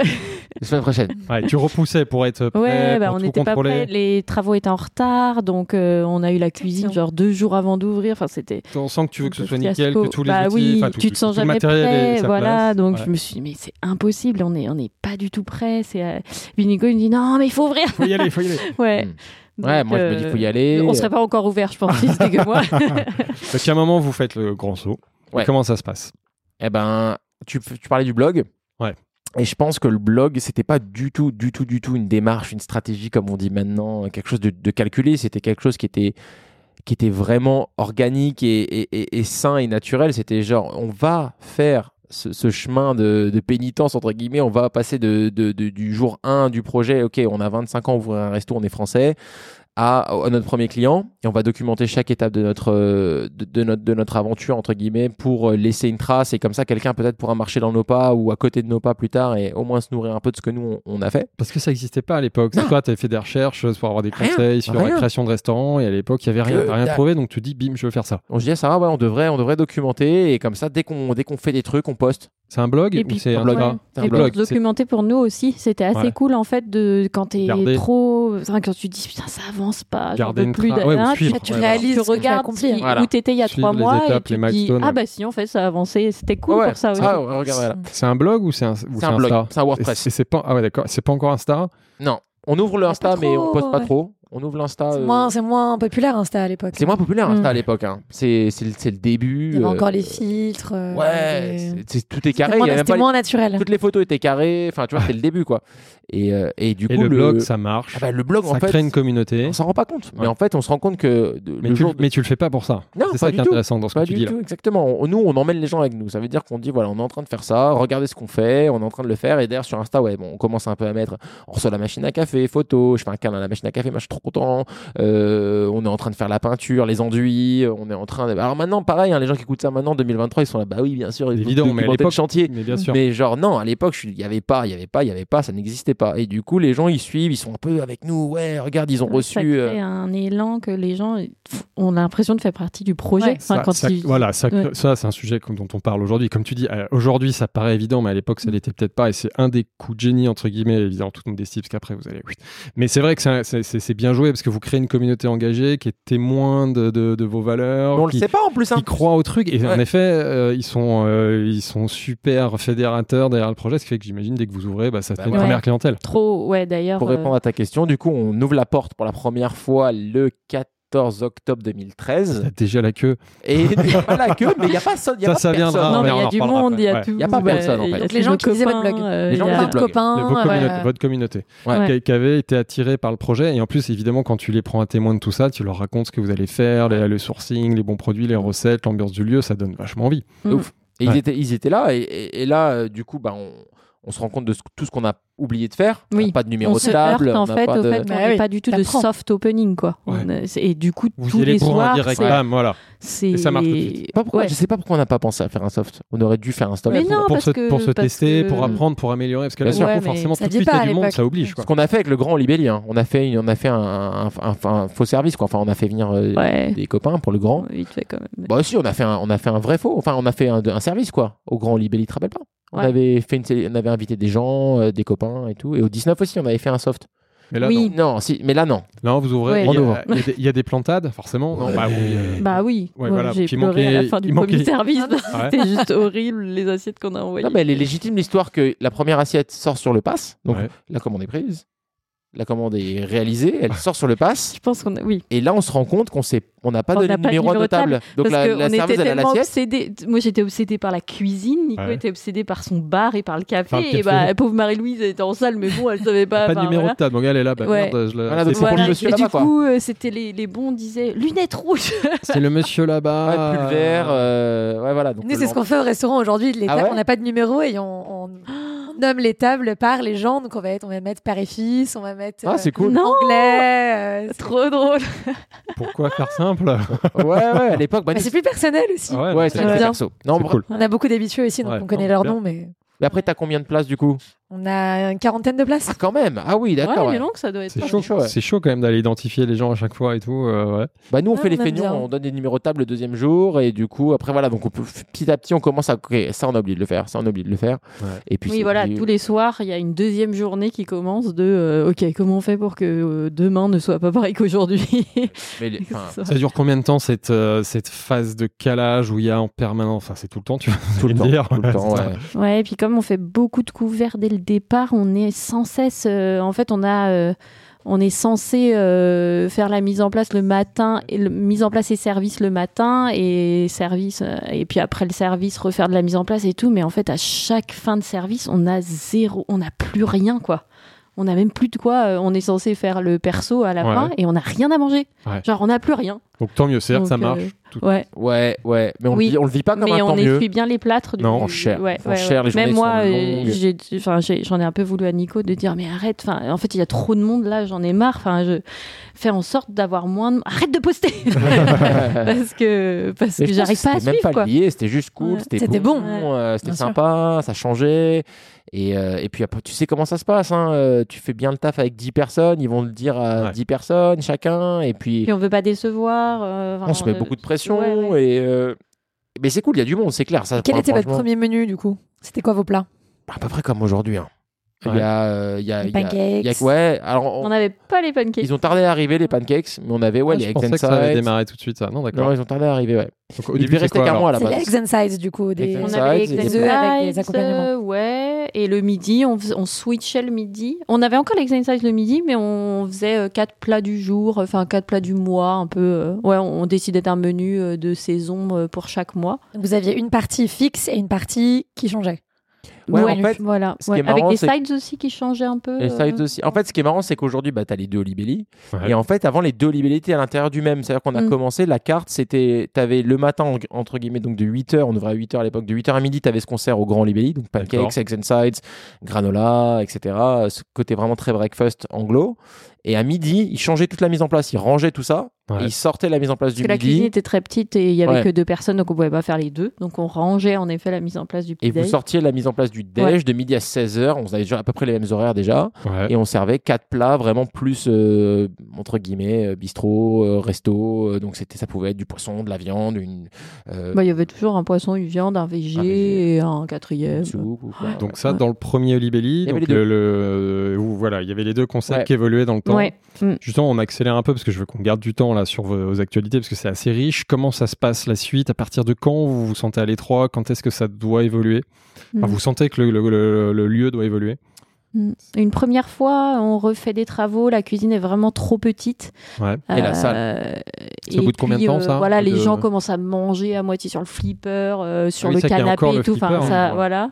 Bah en vrai, en fait, je crois que c'était dans la deuxième année. hein, donc on exploite un Ah, an comme deux ça. ans. Ouais, un an, ok, d'accord.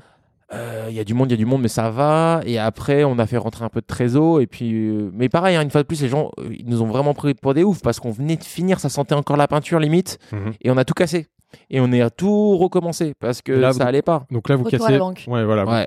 On a Ah, non, pas de retour à la Non, banque. on n'a pas-. Ça Ouais. s'autofinance parce que Ouais. la première année, ça marche un peu, il y a un peu de Ouais, cash de ouais. côté. Exactement. Et là, ouais. l'idée, c'est d'agrandir la salle, plus de couverts, plus de Bah, place en d'agrandir la cuisine. et d'agrandir la salle, donc d'enlever ce Comment- flipper, ce canapé et tout. Comment On tu fais Ouais, vire donc le tu vires les trucs. Ouais, dans les canapé les, dégage et un les flipper. fillers, euh, Ouais. tu, tu, tu, tu fais une une- un petit coin cuisine de prep, ce qui permet d'avoir trois personnes au cuisine au lieu de deux, ce Ouais. qui change la vie parce que du coup, il y a de la mise en place toute la journée au lieu de l'avoir euh, au milieu du service et en fait, euh, tu dois la faire après le service. On achète un peu de matos aussi parce qu'on a connu les samedis matins avec là où il y avait la donc on montait un peu le rideau, on voyait les, les tibias des gens Ouais, et, déjà. euh, et là il y avait le, le piano qui s'allumait pas que c'était le piano de d'origine donc euh, panique à bord machin donc là on, on rachète un peu de matos aussi pour un se peu neuf, mieux pour- ouais. en stress. Un peu plus de stockage. Ouais, donc en fait, euh, euh, avant le Holibelly 2, on y reviendra, il y a eu un Holibelly 1.2, quoi, c'est Il y ça en a eu plusieurs Ouais, en ouais. fait. Il y en a eu- plusieurs. Ah, Ouais, il y a eu euh, après il faut s'accrocher pour suivre mais on a ouvert d'une certaine manière. Après on a tout cassé, on a reculé le bar, on a agrandi les tables, on a fait voilà, on a augmenté la capacité d'assises. Après on a plus de couverts. Tu passes à donc euh, combien de couverts 50. On est 50, passé à passer de 50 30 à places 50. assises. Ouais, Ah oui, ouais. quand même. Et après, on a re tout cassé. Enfin, on a, il y Ah a ouais, eu trois versions du 1.3, premier quoi. Ah Ouais, on l'a fait en deux fois. Et après, on était bien, mais c'était encore trop petit. Il y avait une cuisine plus grande, il y avait euh, le bar, tu sais, on a mis des tabourets, machin, etc. C'était cool. Cette version-là, elle était cool. Ouais. Mais euh, il y avait encore beaucoup d'accueil. Nous, on voulait pas prendre de réservation. Et du coup, on avait, on- il s'est passé un truc, et je le raconte vite, mais il y avait moins d'habitués, il y avait moins Mm. d'amis, il y avait moins de. Il y avait On a eu une touristes. bascule Plus de où, du coup, il y Ouais. avait de la, il y avait de l'attente même la semaine. Ouais. Et du coup, bah, quand t'es local et que tu travailles, t'as pas envie d'attendre pour manger. Mm. Enfin, c'est, c'est normal. Et du coup, on a, ouais, on a vu une bascule de, ce- de cet équilibre qui était assez cool, de, Ouais.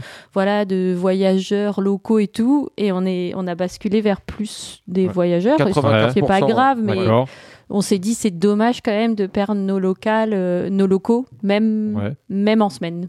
Parce que bon, le Et- week-end. Et là, à ce euh, moment-là, pour y répondre, il faut agrandir, c'est ça? Donc c'est la troisième version Bah, ou c'est Olivier 2 Euh, non, et donc en Non. fait là on exploite comme ça, ça tourne, ça tape, on est content, bim bim bim, hein, il y a du monde. Bon après voilà, c'est des années franchement euh, dures quoi. Enfin c'est ça bosse, ça fait c'est des heures, des centaines d'heures. euh, Enfin c'est pas pour faire genre, hein, c'est pas pas pour se, se flageller euh, au micro, mais enfin franchement c'est on fait que ça. Ça veut dire qu'on fait Ouais. HB Bon, la après, c'était journée. pas- enfin, c'est c'était cool. ce qu'on voulait faire. hein, Ouais, mais c'est intense. Enfin moi Vous bossez beaucoup, ce que je disais en intro, mais ça marche et ça vous. Ouais, deux quoi. aussi, ouais, ouais. On est tous les deux. C'est à refaire, vous le refaites. Hein.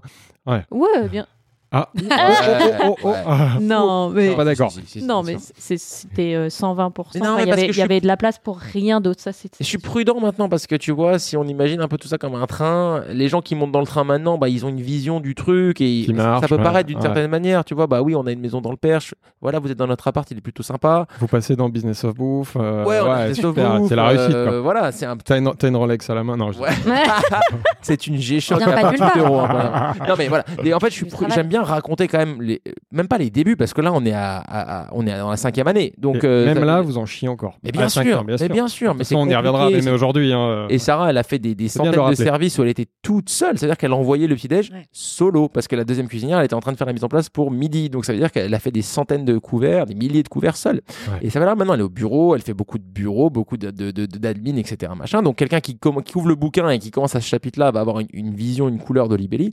Mais ça a commencé il y a 10 ans, 9 ans. Et, et- et ça a été très compliqué très Bah, longtemps. 10 ans même. parce Ouais. que, ouais. Et après, à un moment, donc euh, il y avait beaucoup de monde, beaucoup de monde, beaucoup de monde, et ça marchait très bien. C'était rentable, c'était huilé, c'était voilà, on était, on était présent. Mm. Et, euh, et, et- et- dans le quartier, donc dans la rue Lucien Sampé, parce que moi j'étais en, vélo et je vois qu'il y a euh, un, un un business à dispo quoi, Ouais. à céder, machin, euh, avec extraction et verrière. Et on était très clair sur le fait qu'on voulait pas prendre de réservation, qu'on serait toujours une cantine. En gros, tu pouvais rentrer, t'asseoir, manger ou attendre un peu, t'asseoir et manger. On voulait pas injecter la, le- la, la réservation là-dedans. Et donc j'appelle Sarah et je dis. Donc d'abord j'appelle le gars euh, qui est sur la vitrine et je, je prends les infos, euh, loyer, etc. Machin. Je, pitch Sarah, je dis voilà, il y a ce truc là dans la rue à 200 mètres, il y a une extraction, ça fait 160 mètres carrés, donc on Beaucoup serait- plus grand. Ouais, ça fait trois fois, deux fois et demi, trois fois la taille de ce qu'on Vous, cherchiez ça ou c'est Non. vraiment une opportunité Tu- vous, vous étiez pas posés tous les deux en disant Ah, ce serait cool Non, trouver un non, autre non, lieu. non. Non, Moi, plus j'étais grand. plutôt pas pour. Pas non, pour. Sarah était pas trop chaude même, ouais. Ok. Et euh, Opportunité. Opportunité. Moi, je suis un peu plus chaud parce que j'ai envie d'avoir de la place, j'ai envie de pouvoir accueillir du monde, j'ai envie qu'il y ait tout le temps une table de libre en fait. C'est Ouais, un peu toi, ça t'as- l'idée. T'as la frustration du monde, De des gens qui ne peuvent pas servir de la queue. Parce que moi, je gère la après, Nico, mais ouais, Nico, ouais. il gère la porte, il est plus en salle. Moi, Ouais, je suis en plus contact avec ces gens, Donc, ouais. je Ouais. les Les gens qui sont frustrés, pas. euh, Ouais. Ah ça, les- ça te fait chier de voir les gens qui Mm. sont pas contents. Tous les week-ends, samedi et dimanche, je suis devant le resto avec un. Engueulé. Ah ouais, j'ai une liste, j'ai un petit, j'ai un petit calepin avec une liste et moi je fais que accueillir les gens, prendre des noms et donner des temps d'attente. Tous les samedis, tous les Ah dimanches. Qu'il pleuve, qu'il vente, qu'il neige, je suis dehors. Ça te marque, ça te saoule et à un Ouais. moment, tu veux répondre à ça. Bien sûr, j'ai envie d'avoir euh, plus de place. Ouais. Et, euh, et donc, je, je- je- je prêche un peu ma, ma paroisse avec Sarah, euh, qui, qui finit par. euh, T'arrives à la convaincre. Pourquoi pas, ouais. Et puis, on a un moment déclic aussi, c'est qu'on est invité au MAD euh, Mm. à Copenhague. Ouais. Euh, et, et là-bas, euh, endroit, expérience incroyable, le MAD, à cette époque-là, c'était MAD 5, c'était la cinquième édition. Ouais. Il y a tous ces chefs incroyables, mais qui sont d'un coup super approchables parce que c'est un grand pique-nique en fait. Mhm. On est entre nous, il n'y a pas de presse, il n'y a pas de, de- il y a pas d'Instagram à l'époque ou trop d'influence. Enfin, c'est vraiment détente. Et euh, c'est juste manger tous ensemble sous un chapiteau les meilleurs produits de la planète par les meilleurs chefs de la planète, mais en mode euh, euh, en cas du dimanche. Et on, on parle de ce qu'on fait et on partage nos problématiques. Comment vous êtes invité là-bas? Parce qu'on a fait une expérience où on a inversé salle et cuisine. Ah, Euh, t'as fait un vie ma vie. Ouais, Ouais. Pareil, je suis vieux, là, à mon avis, il y a plein de gens qui n'ont pas la référence. Et, et ouais, en fait, il y, a- il y a des frustrations parfois un peu entre salle et cuisine. Il y a des mauvaises conceptions sur le travail et la réalité de chacun. Donc, Et toi, nu- tu pa- Nico, tu passes en cuisine. Tout le monde. Ah, mais tout le monde dans l'équipe change. Ouais, les gens de salle, un ok, ouais. le concept de juste changer tout le monde, ce qui n'était pas une. C'est enfin, cool comme. euh, pas c'est une, très bonne idée. On a dû se former longtemps. On se donne un mois pour se former chacun au, au boulot de l'autre. Ouais.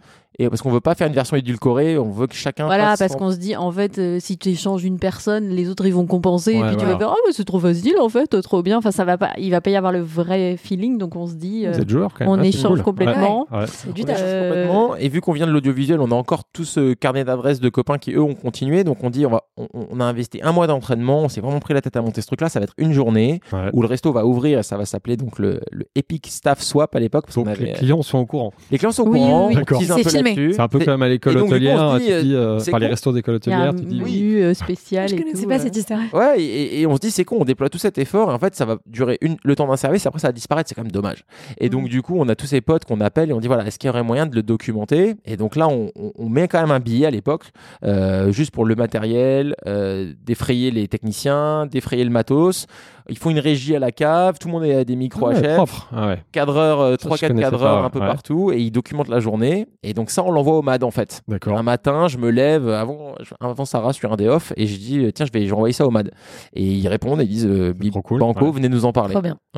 Et donc là, c'est le moment où nous on se pose plein de questions sur est-ce qu'on devrait en ouvrir un deuxième, est-ce qu'on devrait prendre ce grand Ouais, lieu. Ouais. Ah, et c'est là, oui, voilà, parce ouais. que je sais plus pourquoi, même moi, Ouais. vous m'avez perdu, Ouais. pourquoi Ouais. vous parlez de ça. Moi, c'est- Et à ce moment-là, dessus, ouais. Ouais, de toute façon, t'es un podcast, on y reviendra après.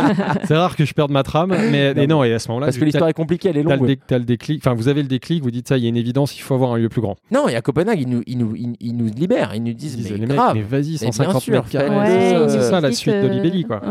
Vous aviez un local qui était juste à côté du premier, Hmm. ce qui simplifiait aussi un, un peu la chose, j'imagine. Bah, nous, on avait en même temps. peur de perdre notre hein, ADN c'est en fait. t'as dit tout à l'heure. ouais. On voulait on voulait pas perdre notre ADN parce que c'était un endroit cool. C'était un endroit simple, mais pas cool dans le sens branché. C'était un vrai bon endroit en fait. Familial. Ouais, tu sais, en France, c'est un gros mot de grossir. On parle toujours ce petit resto. Ouais. euh, voilà, il y a 20 places assises, c'est trop bien, machin.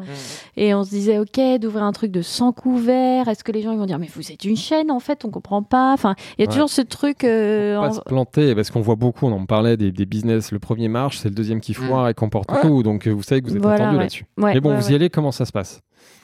Comment tu finances déjà? Parce que là, il y, a un- Facilement. il y a un joli pas de porte, mais c'est ce qu'on disait tout à l'heure. euh, Là, les banques vous accueillent euh, Non, avec parce le que c'est une liquidation non, ouais, judiciaire. c'est une liquidation judiciaire. Donc, euh, Il n'y a pas de pas de porte? Un petit, très petit. Il y a un petit pas de porte. Ouais, Pas un de petit pas de porte. Ah, avec ça, c'est important aussi. C'est Ouais. une belle opportunité. Belle opportunité. Mm, mm. Les gars Ouais, se sont fait sortir avec les menottes. En fait, c'était un bar à chicha ultra shady. Ah, c'est Ouais. exactement Euh, comme moi. ah Liquidation ouais par à chicha, C'est- même mort du coup pour le proprio, C'est les, bons, pour lui payer ses vacances. c'est les bons plans. Ouais. Exactement. Exactement ça. Et ben, on visite le lieu. En gros, il y a encore les paquets de cigarettes sur la table, les verres à moitié pleins. euh. Ouais, que ça s'est arrêté brutalement. ouais. Complètement. Ouais, ouais, ouais. Très, là, très pareil. chelou. Ambiance. euh, Ils avaient mis les scellés, quoi. sur Bizarre. le- sur le truc. Donc là, vous l'avez facilement parce que vous avez une boutique, enfin, vous avez un, un premier établissement qui tourne bien juste à côté. Les banques financent. bah, il, faut combien euh, de, on de clash fonds là longtemps avec le financer? Propriétaire. qui Ouais. nous prend un peu pour des, des, des enfants aussi et qui demande beaucoup d'argent. Euh, C'est long. Ouais, ils voient que la première affaire marche bien. Ouais, donc ils se euh, disent ils sont riches ouais. ou les banques vont leur Ouais, prêter, ouais. on y va. Donc là, faut le calmer. Donc on négocie pendant deux, deux vrais mois. C'est moi qui porte Ouais, un peu la long. négociation euh, parce que Sarah elle est en cuisine encore full time et elle a pas le temps quoi. Donc Ouais, moi long. je m'occupe de ça. On, on négocie, on signe, on finance, on signe. Et le jour où on signe le bail, Ah ouais. ouais. Sarah est- est- apprend qu'elle est enceinte. et du coup, Petit euh, défi personnel. en- Ouais. Mais pas dans le troisième bon... bébé. Ouais, j'allais dire pas dans le bon sens. Ça veut dire que je sais pas si l'histoire serait la même si on avait fait d'abord le test de grossesse et après signé le bail. On l'a fait dans l'autre sens.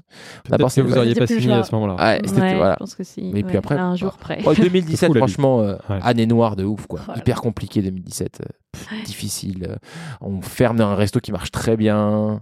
On se dit qu'est-ce qu'on a fait? C'était, enfin, c'était parfait, quoi. C'était Pourquoi vous fermez? Ah oui, parce qu'il faut. Du coup, pourquoi vous fermez? Comment vous gérez la- l'ouverture du, Bah, du, parce- de- du- de deuxième? Vous fermez le premier? En fait, on doit. compliqué à raconter, mais Ouais, vas-y, on a le temps. hein. Bon, je voulais faire un podcast pas trop long. euh, il va être long, mais vous avez tellement de trucs passionnants à dire, on y va. hein. on sait, on- bah, en fait, on, on sait qu'on va ouvrir ce grand truc.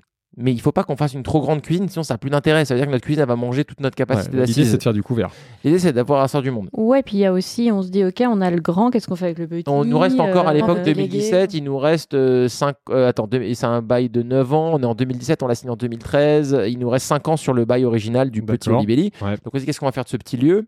Il y a le souci que, euh, en- avec l'expérience du petit, on sait que de faire de la, de la cuisine dès 9h, c'est chiant pour les livraisons parce que personne ne comprend que si tu as ta Il livraison arriver. à 11h30, en fait, toi, tu es déjà en service Ça, depuis c'est- 2h30. Faut livrer très tôt, ouais. ouais. Donc on avait envie de séparer un peu cette- ce côté euh, grosse livraison mise en place avec le côté service. Ouais, On puis non, il y a vraiment la problématique de se dire on a 160 mètres Oui, carrés et si on fait une cuisine euh, qui prend la moitié du resto, en fait on se retrouve avec la même problématique d'origine qu'on peut pas installer on des gens. voulait quand même avoir un max de Voilà, donc on, vrai. on- on- vraiment on se met, on se met un- une grosse pile pour faire rentrer 90 places. Ouais. Là, ça commence à devenir intéressant parce qu'en fait, et, et le- et- et- et- alors, me croira qui veut hein, et, et remettra en question ce que je suis en train de dire, mais la motivation n'était jamais financière. Enfin, c'était pas dans les. L'argent, on en faisait suffisamment. On en faisait beaucoup au premier Olivier. Il marchait très bien. Ouais. Il était optimisé, il était rentable.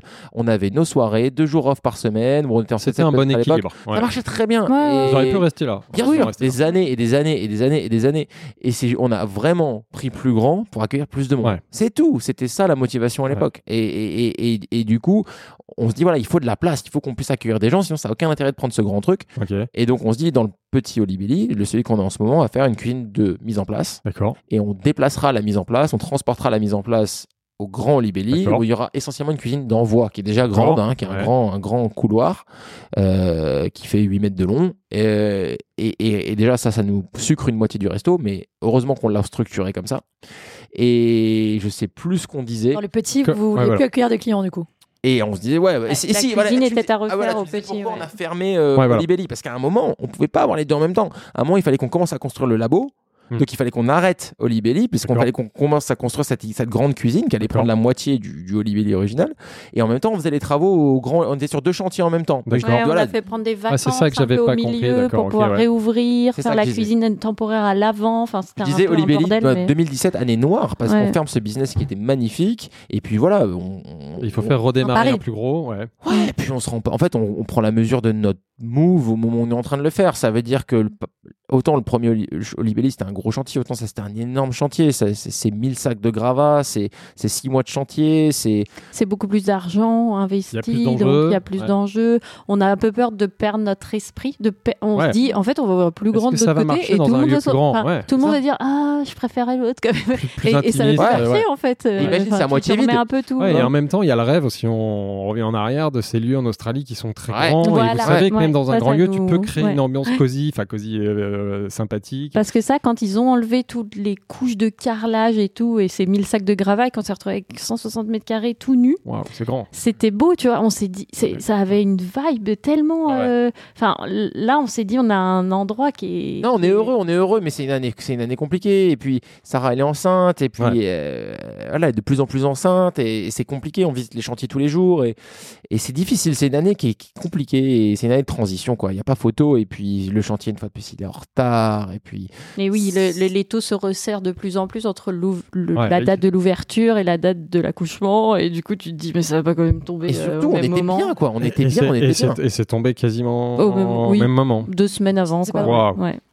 Comment t'as géré ça perso d'ailleurs? Enfin, tu parce que t'étais. Je pense qu'on a une sorte de. Puis le truc avec le grand HB, c'est que c'est un bébé aussi, en fait. Donc Ouais. t'es un peu tiraillé entre deux bébés. C'est pas vraiment des des, jumeaux. jumeaux. Ouais, Bah, voilà. C'est pas vraiment non plus Ah, des ils se jumeaux. ressemblent pas trop normalement. Enfin, Mais, pas. euh, mais tu t'as pas envie d'en laisser tomber un pour l'autre. C'est des moments hyper importants, les deux. Enfin, j'avais pas envie de gâcher ni euh, la naissance euh, de notre bébé, ni euh, la naissance de notre autre bébé. Ouais. enfin, ouais, c'était compliqué. Franchement, si c'était à refaire, on Hyper ne ferait pas comme ça. Mais je pense qu'il y a un moment où t'as pas le choix. En fait, T'as pas le choix, De toute façon, tu n'as pas le choix. Tu le fais. Enfin, T'as une sorte de, je sais pas.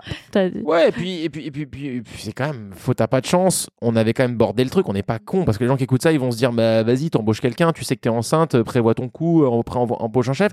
Ce qu'on a fait, on avait recruté quelqu'un qui devait prendre le relais pour Sarah pendant son congé maternité, donc euh, euh, après la naissance de Louis, c'était c'était cadré, c'était voilà. Et il se trouve que sur la centaine d'embauches qu'on a fait en 9 ans, on a dû en faire trois qui se sont mal terminées et c'était Et une des trois, ça s'est mal ça passé. Voilà. Ah, donc, du coup, le- la personne qui devait prendre le poste a dû partir et, et Sarah s'est retrouvée euh, donc elle- en cuisine jusqu'à quasiment Ouais, on était une semaine avant le- Juste avant le ouais. terme. d'accoucher, Ah ouais, juste putain. avant le terme, et puis On était un peu pris en étau entre. On s'est dit, je pense que il sait qu'on peut pas le, le virer parce que bah, c'est quoi l'autre choix? Mais en même temps, si on le garde, enfin c'est voilà. C'est un coquin qui en a profité. Ouais, Ah, je pense qu'ils ils non, sont- je pense que c'était difficile aussi l'ouverture. Ouais. Euh, Enfin, c'était euh, une ouverture, c'est le bordel. Euh, Enfin voilà, je le comprends aussi en quelque sorte. Enfin bon, bref, ça c'est. Ouais, ça mal terminé. Et du coup, Sarah a dû re- retourner en cuisine euh, bah, 10 jours après la naissance Ouais, de Louis. ou- Congé maternité ultra short quoi. Wow. Ouais. Ouais, ouais. Je pense qu'on ouais. est rentré de la maternité, on a compté jusqu'à 10 et était retourné à Olibelli quoi.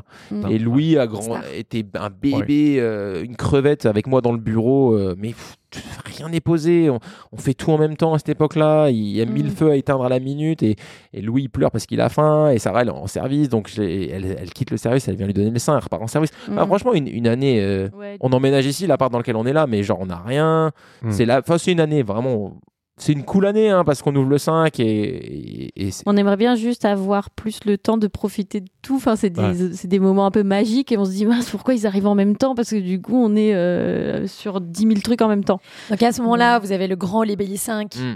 et le petit Olibelli est un labo. il est fermé, ouais, et il, est- il fait- juste la, la- En plus, alors. Bah, les- il y a des retards de travaux de la grande cuisine aussi. Ouais. Donc, on est dans une cuisine provisoire à l'avant. provisoires à l'avant, Qui était vraiment qui était, qui était propre, Dur, hein, mais qui ouais. était euh, Mm. temporaire. très et temporaire. ouais. qui s'avère devenir ce long, un long temporaire. Donc il faut expliquer aux gars, ils voient hein, qu'on galère. Et, et en fait, on monte une, on monte une cloison en OSB, euh, on coupe le resto en deux. Et d'un côté, il y a un chantier, et de l'autre côté, il y a, il y a le labo. quoi. Et donc ils sentent que ça bosse de l'autre côté, mais ça prend du temps. Finalement, ils nous livrent le labo, on déménage tout le labo à l'arrière. En même temps que tout le reste, hein, en même temps que le 5, en même temps que Louis, en même temps que tout ça, on déménage le labo derrière. Il faut remettre des systèmes en place, des workflows, il faut créer toute, toute cette logistique. Puis ça marche, il y a du monde, donc ça c'est cool, mais c'est lourd. Et euh, donc le labo est livré et après on peut finalement se mettre au travail sur ce que va devenir Olibelli 19, l'avant du resto. Donc le labo temporaire il est démonté, transporté à l'arrière et, euh, et on euh, peut commencer à construire ce qui est maintenant Olibelli 19 avec ses tables en marbre et ses, et- et ses- et ses banquettes en velours bleu.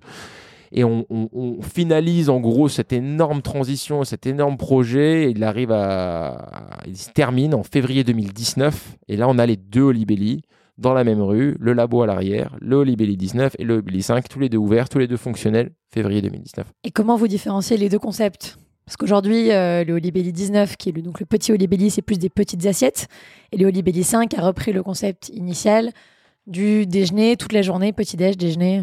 Ouais, ouais, c'est un peu compliqué parce qu'on les a tous les deux appelés Olibelli parce que le Olibelli original était un peu des deux en fait. Il y avait le matin plus le, Ouais, ce que donc vous disiez le tout à l'heure, 5 ouais. et le midi c'était plus le quand même déjeuner un peu comme le 19. Donc on s'est dit ok reprenons ces plats du jour euh, en, en- y mettant des entrées, des desserts, en mettant un, un petit déj qui correspond un petit peu mieux. Ça Et permet d'avoir euh, te rappelles, mais on se dit, tout le ok, menu Olibelli 5 toute la journée. Ouais. Enfin, on sépare un peu les deux, les points de friction que les gens euh, sont pas contents de pas avoir les pancakes à partir de midi. Enfin on a voilà. arrêté les pancakes à midi à une époque. ouais, on du fait des spéciaux du jour qui ressemblent plus au, au- au grand Olibelli 5, qui ressemblent plus au menu. Enfin, on a moins un hybride qui, qui est un peu bizarre Et quoi. aussi, avec je sais pas si tu tout. te rappelles, mais on se dit, ok, donc on a, on a ce lieu, qu'est-ce qu'on fait? On parle d'une cave à vin, on parle Ouais, d'une torréfaction, on parle d'une boulangerie, on parle de plein de trucs, et à la final, on se dit, mais en fait, c'est. On va pas faire un lieu du soir, une cave à vin, il y en a plein à Paris, elles sont Ouais. toutes excellentes. Euh, Il y a de la boulangerie, il y a tout ce qu'il faut. Genre, c'est quoi notre vraie valeur ajoutée? Et en fait, on est en 2017, 2018, et malgré le fait que ça marche bien, et malgré le fait qu'il y ait du monde, personne encore vraiment, et c'est pas pour faire genre, Mhm. personne encore vraiment fait ce qu'on fait. Ouais. Et on se rend compte qu'on a quand même une vraie valeur ajoutée, un vrai savoir-faire ouais. sur le Ouais. matin. Bah on voilà. sait faire un truc que peu de gens savent faire, et on aime ça, et euh, on aime ce que ça permet aussi de pas travailler le soir, etc. Et en fait, on est des, on est, on, on est des, on sait faire la journée, on est des restaurateurs de journée, et on sait le faire, on aime le faire, et on s'est dit, ok, ben on va faire ça encore une fois, mais on va pas faire re- la même carte. C'est con d'avoir le 5 avec 100 places assises avec un menu, on va pas le dupliquer de Ouais. format plus basse, ça sert à rien. Donc on s'est dit, ok, on va ben faire d'une autre façon quoi. faire le Ouais. petit déj d'une autre manière, on va faire un petit déj plus français, euh, un, peu plus créatif. Alors c'est difficile, c'est Plus, toujours plus- difficile. ouais, plus français, ça veut dire quoi dans... Non, pas plus français, Ouais. mais- Non, plus- mais euh, Un Fran- déjeuner plus français. à la Ouais, Ouais, un déjeuner plus français et puis des assiettes à partager. Mais en fait, c'est toujours difficile de parler du 19 sans. On a l'impression qu'on renie le 5. On dit c'est plus créatif, c'est plus soigné, c'est plus pointu, mais en fait, c'est pas vrai. Différent. C'est C'est différent. changeant. C'est changeant, c'est un peu un plus petit technique. peu plus. euh, c'est vrai qu'au 5, comme c'est que des assiettes uniques, des fois, tu as envie de faire un petit truc, mais tu dis oui, mais ça, c'est pas une assiette, c'est juste. Enfin, c'est trop bon, mais enfin, c'est pas un truc, euh, un vrai plat entier, quoi. Donc, euh, j'avais toujours un peu ce- cette frustration de dire trop bien, de faire des petites assiettes. Oui, je crois que Sarah était très jalouse des bars à vin en fait. On va beaucoup à l'époque dans les bars à vin, les septimes caves, les endroits comme ça. Et elle voit les petites assiettes sortir qui sont trop bonnes et, que, et la cuisine les envoie dans le sens qu'ils veulent, ils s'en foutent. Voilà, tu t'envoies tes trucs, enfin, t'as- t'es bon, tu rayes, t'envoies ça, tu t'en, enfin, euh, enfin, t'envoies dans n'importe quel sens et tout. Je suis là, putain, mais c'est trop, c'est trop stylé. tu peux enlever des choses, rajouter des trucs, enfin, Elle dit moi je vais faire ça le c'est matin en plus fait. libre, quoi, ouais. Des ouais. petites assiettes mais le matin. Parlons un peu des, des ressources humaines. Vous avez recruté pas mal de monde avec le succès et le développement des deux adresses. Du coup, comment vous avez recruté et fidélisé les équipes? Euh, C'est un énorme sujet en restauration. Euh, moi, par exemple, au kiosque, euh, c'est vrai que le staff a besoin de changement. Vous, avec le grand Olibelli, dites-moi si je me trompe, la, la carte, la majorité de la carte ne change pas parce que c'est les pancakes, les granolas vos plats phares. Mm. Comment vous arrivez à fidéliser et stimuler les équipes? Moi, je vois que le staff chez nous a, a besoin de changement et c'est pour ça que la carte change toutes les semaines, sinon euh, il s'ennuie quoi. Hmm. Bah, vas-y, Bibi. Comment vous recrutez? Comment vous fidélisez? C'est pas facile, c'est de moins en moins facile en plus parce que ça a vachement changé après le Covid et on pensait arriver à tirer notre épingle du jeu. C'est pas si simple que ça. C'est un peu au cœur de Bah, ça nos... dépend. Est-ce qu'on parle de l'époque ou est-ce qu'on parle de maintenant? À l'époque, Bah, À l'époque comment est-ce qu'on Mm. recrute? Bah, À l'époque, euh, assez facilement, parce qu'on on a quelques années d'existence et euh, on arrive à trouver des gens assez, assez facilement. Et, et puis surtout, on. Pourquoi? Parce que la marque est cool, parce qu'il Marc, y a ouais, une belle communauté qualitatif. Il y a encore. du monde. À l'époque, Ouais. il y a encore des CV, il y a encore des Ouais. gens en restauration. C'est pas, pas C'est très pas comme compliqué. post-Covid. ouais. on paye correctement et puis notre réputation d'employeur aussi euh, commence à porter ses fruits. On, on est connu pour être carré, pour euh, traiter les gens correctement, pour pas faire, euh, pour pas mettre des douilles à tout le monde, bosser 60 heures en payer 35. euh, Ouais. Il y a une belle marque employeur, comme on dit. C'est-à-dire que les gens ont envie de bosser chez vous. Les gens savent qu'ils vont moins- s'épanouir. Ouais, tout le monde sait aussi qu'on est sur place, qu'on est là, qu'on Ouais, les travaille. patrons sont là, ils s'impliquent. que tout le monde. Ouais. On enfin, mouille- on encore la une chemise planque, grave à euh, l'époque, Voilà, quoi. ouais. Ouais, c'est pas des boss dans, ça, le, dans bureau. Ouais. Ouais, ouais, Ouais. ouais. Et, et- et même là, maintenant, on est, on est plus des boss dans le bureau, mais on est tout le temps là. Du lundi au vendredi, on arrive à 9h, on dépose Louis à l'école, on va au Libelli, et on y est jusqu'à la fermeture tous les jours, à part le week-end. Euh, mais on, on y est tout le temps, et ça fait encore la différence. Je pense que les gens, maintenant, ils ont besoin de, ils ont besoin de savoir pour qui ils travaillent, ils ont besoin de sens, ils ont besoin de savoir pour qui ils le font. Et, normal d'un côté, c'est vrai que bah là, vous êtes venu man- euh, manger aujourd'hui, moi en Ouais. service. Ouais. Euh, la C'est toi qui nous as accueillis. Ouais, et, et ça fait 9 ans hein, et on est encore là. Et Sarah, elle, elle était en cuisine la semaine dernière et, et on fait encore beaucoup de boulot behind the scenes euh, à gérer tout pour que ça reste carré.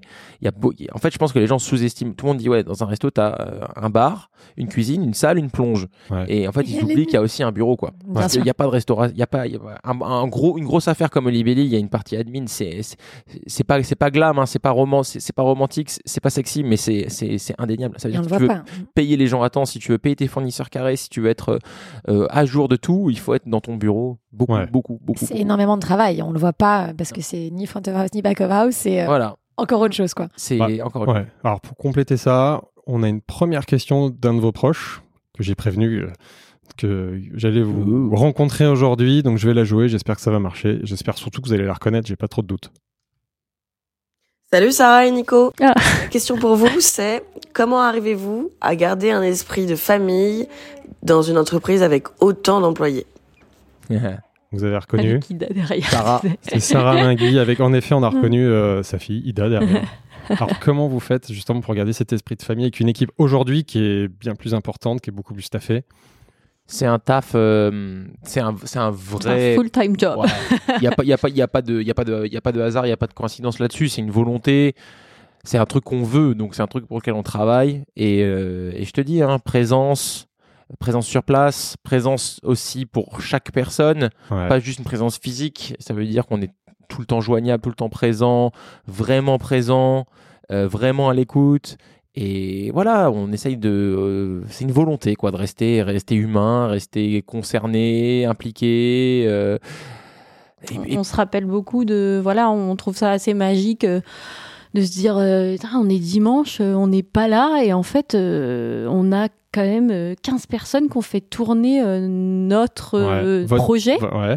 Et qui sont hyper impliqués qui ont fait des beaux couverts euh, avec des gens trop contents et tout c'est beau ça tu vois Ouais, tu ça, ça doit être une sacrée satisfaction de voir ouais c'est- c'est assez magique à voir enfin, vous avez transmis ça à une équipe qui, Ouais. qui et du fait coup, euh, je, truc. ouais. je pense que c'est ça aussi qui fait qu'on est, euh, qu'on leur est, enfin moi, je- on les, on les aime quoi. on aime notre, là, équipe il parce vous- qu'on- il nous écoute, il, il est ému. Non, mais on, on a Non. envie de leur donner aussi euh, en retour parce qu'on Ouais. sait qu'ils nous donnent beaucoup en fait. Ok. Et, Il y a de la euh, vraie affection. mm. Il y a de la vraie affection. Enfin, vraiment, c'est. Même alors, maintenant, il se passe un truc aussi, c'est que nous, on vieillit.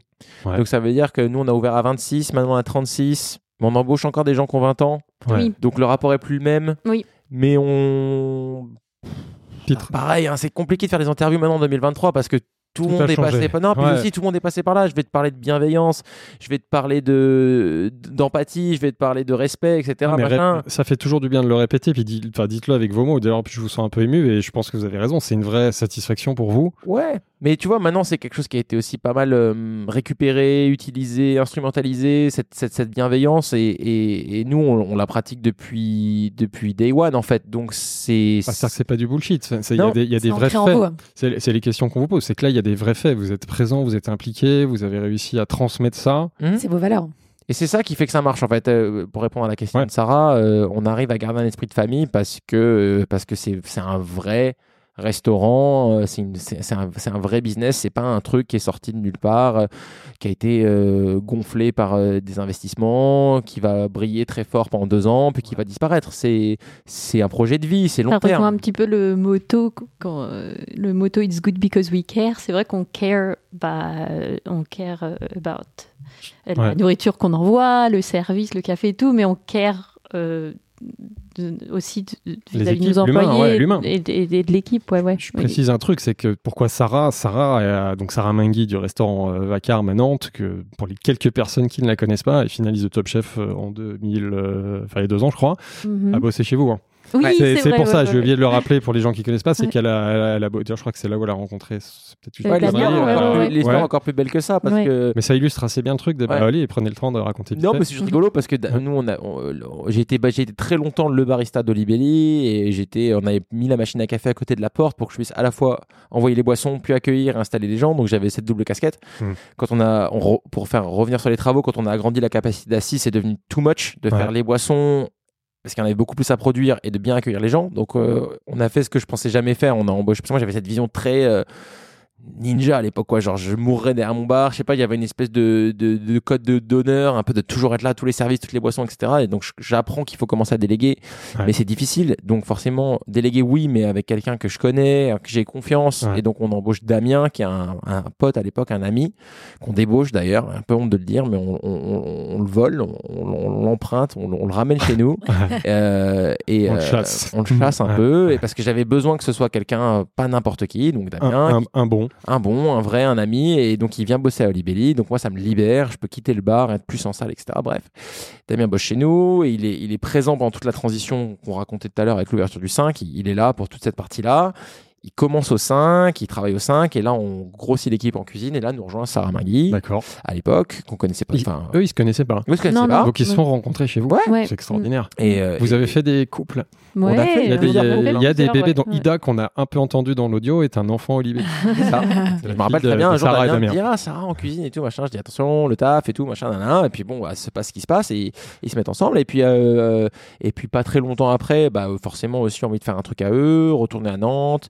Damien part un peu bosser au verre volé. Ouais. euh, Et puis après, ils partent à Nantes et ils ouvrent euh, Vacarme. Et en effet, ils ont gardé, pour avoir discuté pas mal avec Sarah, ils ont gardé un attachement très particulier à leurs années Olibelli, et même pour vous. Enfin, la preuve, tu vois, qu'elle est très, très, très bouquée le cours partout. Elle m'a quand même envoyé ce petit audio, je la remercie. J'ai un deuxième audio, pareil, sur les sujets un peu euh, humains, d'une autre personne que vous connaissez. Ah, tu voulais dire un truc? Vas-y. Non, parce qu'il faut, on- Ouais, faut vas-y. qu'on en parle.